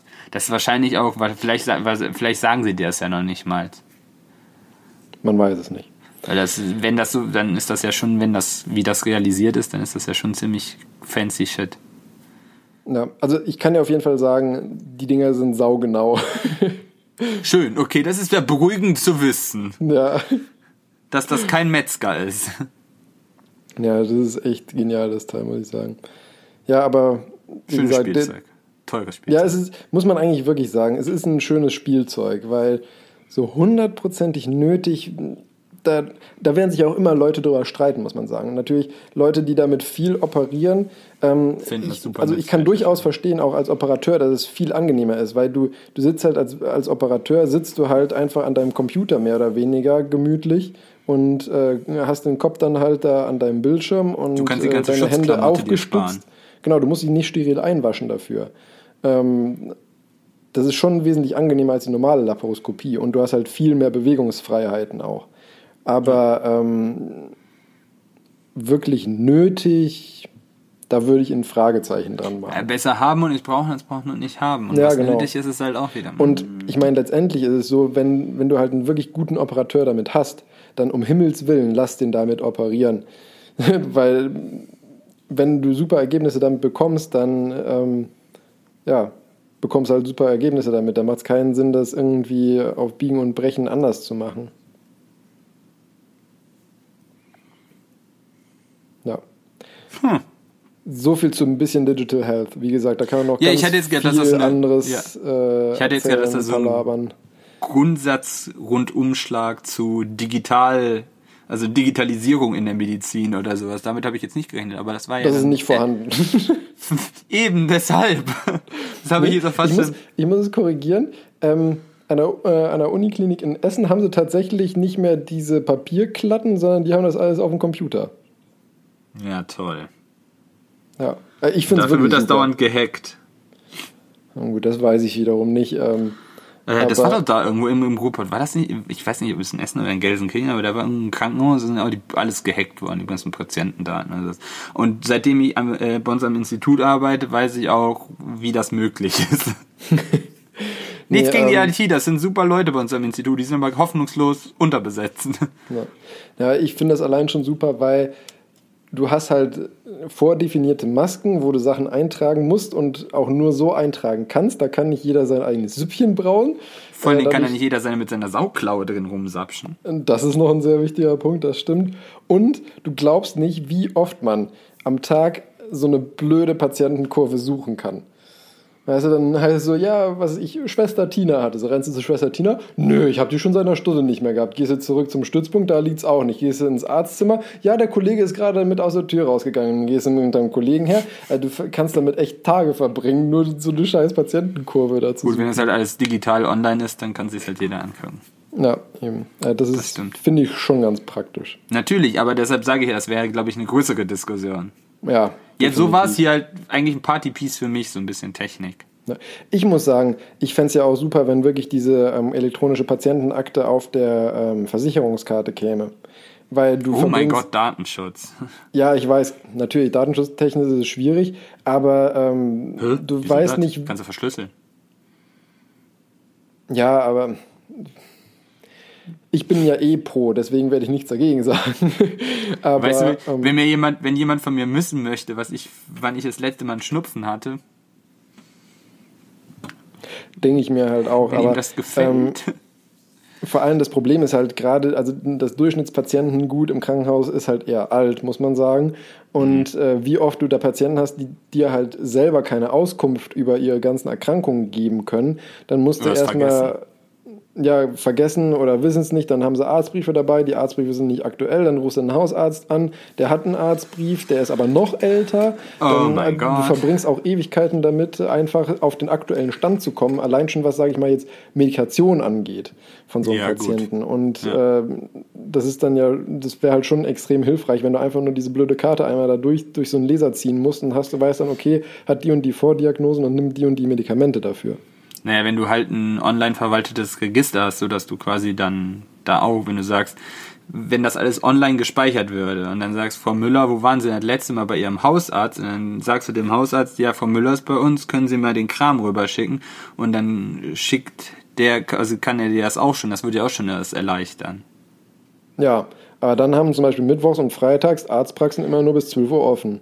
Ja, ja, ja. Naja, sagen wir mal so, mit Serverberechtigung könnte man das alles lösen, aber dann bist du auch wieder angreifbar und dann müsste jeder Arzt quasi, ja, dann wäre vielleicht besser, wenn du es bei den Krankenkassen landest, weil die können sich eine ordentliche IT-Sicherheit leisten. Ja. Wie gesagt, es ist ein riesen Diskussionsfeld. Schön, haben wir das Fass auch noch aufgemacht. Aber das sage ich ja, da könntest du richtig diskutieren. Aber. Da können wir jetzt noch eine Stunde drüber reden. Nee, deswegen, ja, aber du wolltest ähm, ja unter zwei Stunden bleiben, also von daher. Ja. Deswegen sage ich jetzt auch nichts mehr. Deshalb sagen sie jetzt auch nicht mehr. Ja, war ja jetzt auch, was ich fand. Also für mich war es wahrscheinlich interessanter als jetzt für manch anderen, weil ich dieses Ding einfach ganz cool finde. Gut, dann mache ich noch schnell hier mein Atomfried, nein, danke. Das ist auch eigentlich, das ist auch kein richtiges Thema, sondern nur was zum Schmunzeln. Und zwar kam die ausgewählte Statistik für die neuen Kindernamen von 2019 raus. Oh. Oh. Da bin ich jetzt auch gespannt. Oh. Die Überschrift war schon, Blitz ist verboten, Despot jedoch erlaubt und Milka auch. oh mein Gott. Ja, und äh, da generell kann man sagen, äh, gibt es da auch, also das ist noch schlimmer als Föderalismus bei der Bildung, weil das ist von Standesamt zu Standesamt unterschiedlich. Also du musst quasi mit einem Namenswunsch zu, zum Standesamt gehen, wenn sie das eintragen, ja okay, wenn sie sagen nein, dann nein. Äh, und zum Beispiel abgelehnte Namen in äh, Deutschland waren äh, im letzten Jahr äh, Atomfried, deshalb das Thema, äh, Bierstübel, Crazy oh Horse, oh Gastritis. Wer will sowas seinen Kindern antun? Weiß ich nicht. Jürgensson fand ich auch lustig, weil ne, das, das macht irgendwie Sinn. Aber Junge, Möhre, Nelkenheini, Porsche finde ich auch cool.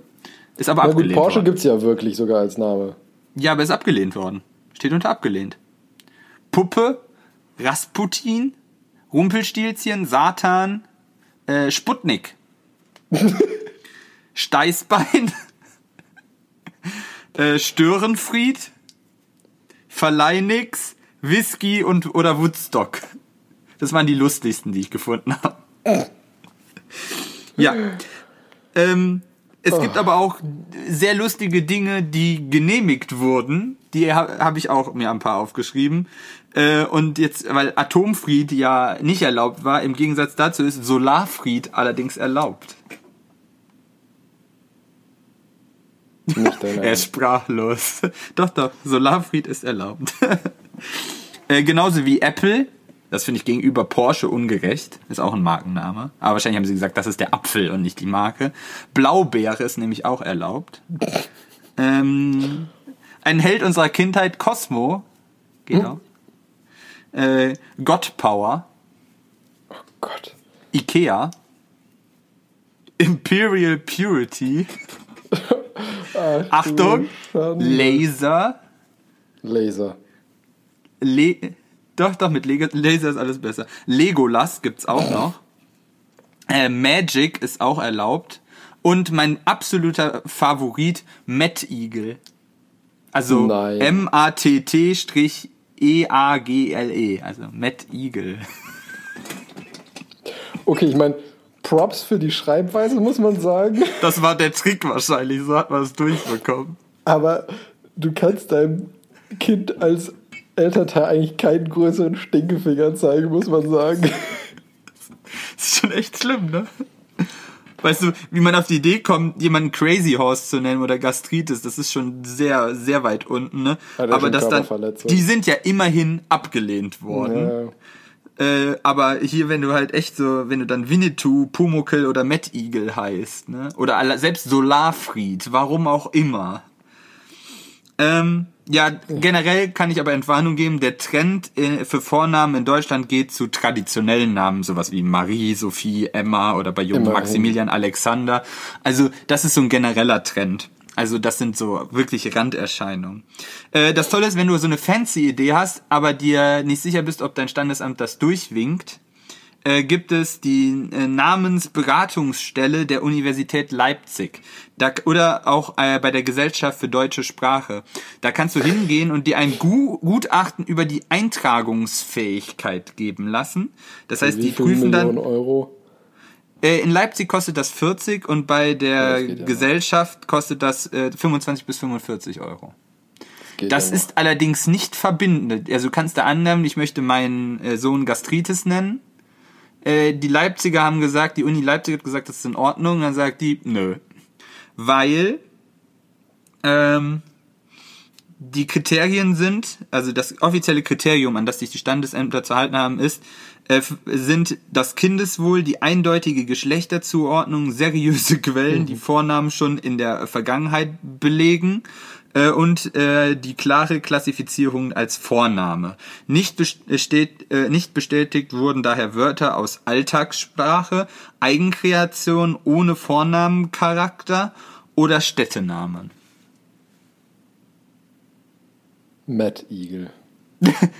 Ja, gut. Met gibt es ja quasi. Also, aber halt, Eagle. ja, ist es. Das ist, weil der ist halt wirklich kreativ. Der ist halt wirklich gut gemacht. Wahnsinn. Ich wusste, dass dir das, Das arme, gefällt. arme Kind.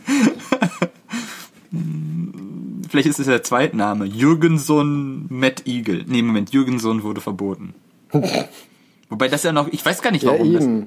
Das verstehe ich nicht. Das ist ja eigentlich, also gerade sag ich mal, wenn du jetzt eine nordische Wurzel oder so hast. Jürgen. ja. Also Und du dann damit wette, anfängst, ich ist halt. mit, mit Ö oder mit diesem O mit Strich durch, ich weiß nicht, wie man das nennt, gibt es das mit Sicherheit irgendwo in Schweden, Norwegen oder so. Jürgensson? Ja. Hier gibt's das nicht. Was soll man da bloß sagen? Nix mehr. Wir sind fertig. Ja. Dann komme ich noch mit meinem humoristischen Rauskehr, würde ich sagen. Oder ich machen wir vorher noch, was haben wir gelernt? Was haben wir gelernt? Äh, ich habe von dir gelernt, dass Miraculi und Miraculix irgendwie nicht zusammenpassen.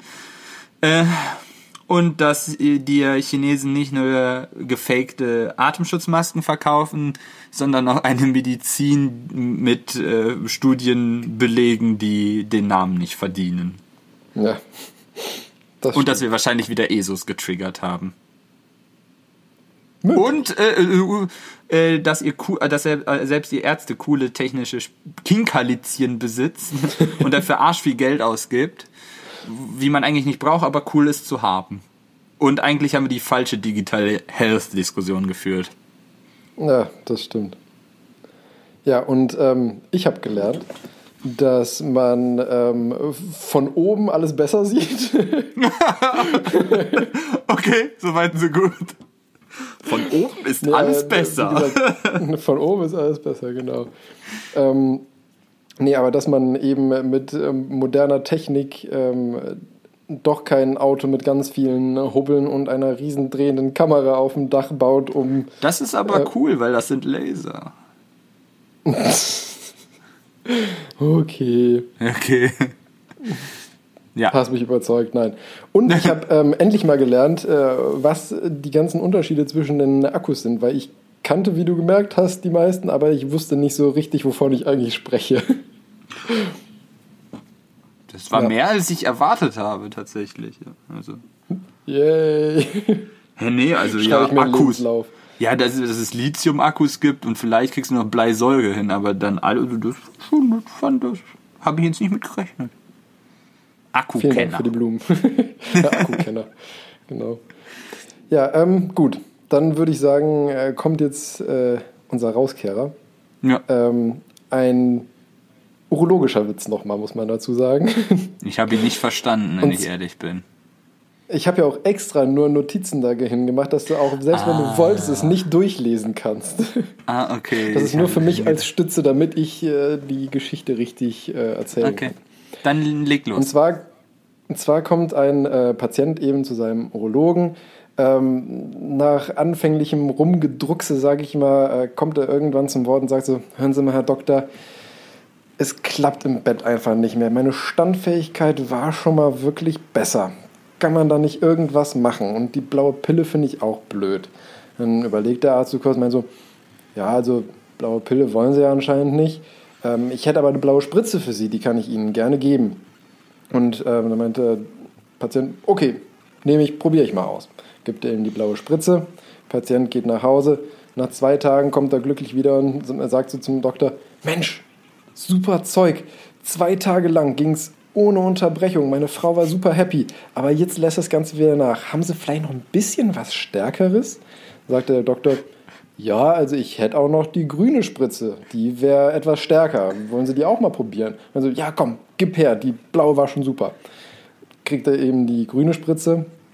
Nach fünf Tagen diesmal kommt der Patient wieder zurück und meint so, boah, also Sie sind der beste Arzt, den ich kenne. Fünf Tage lang ohne Probleme. Meine Frau und ich, wir haben kaum das Schlafzimmer verlassen. So gut ging's. Aber sagen Sie mal, fünf Tage ist schon wirklich ordentlich.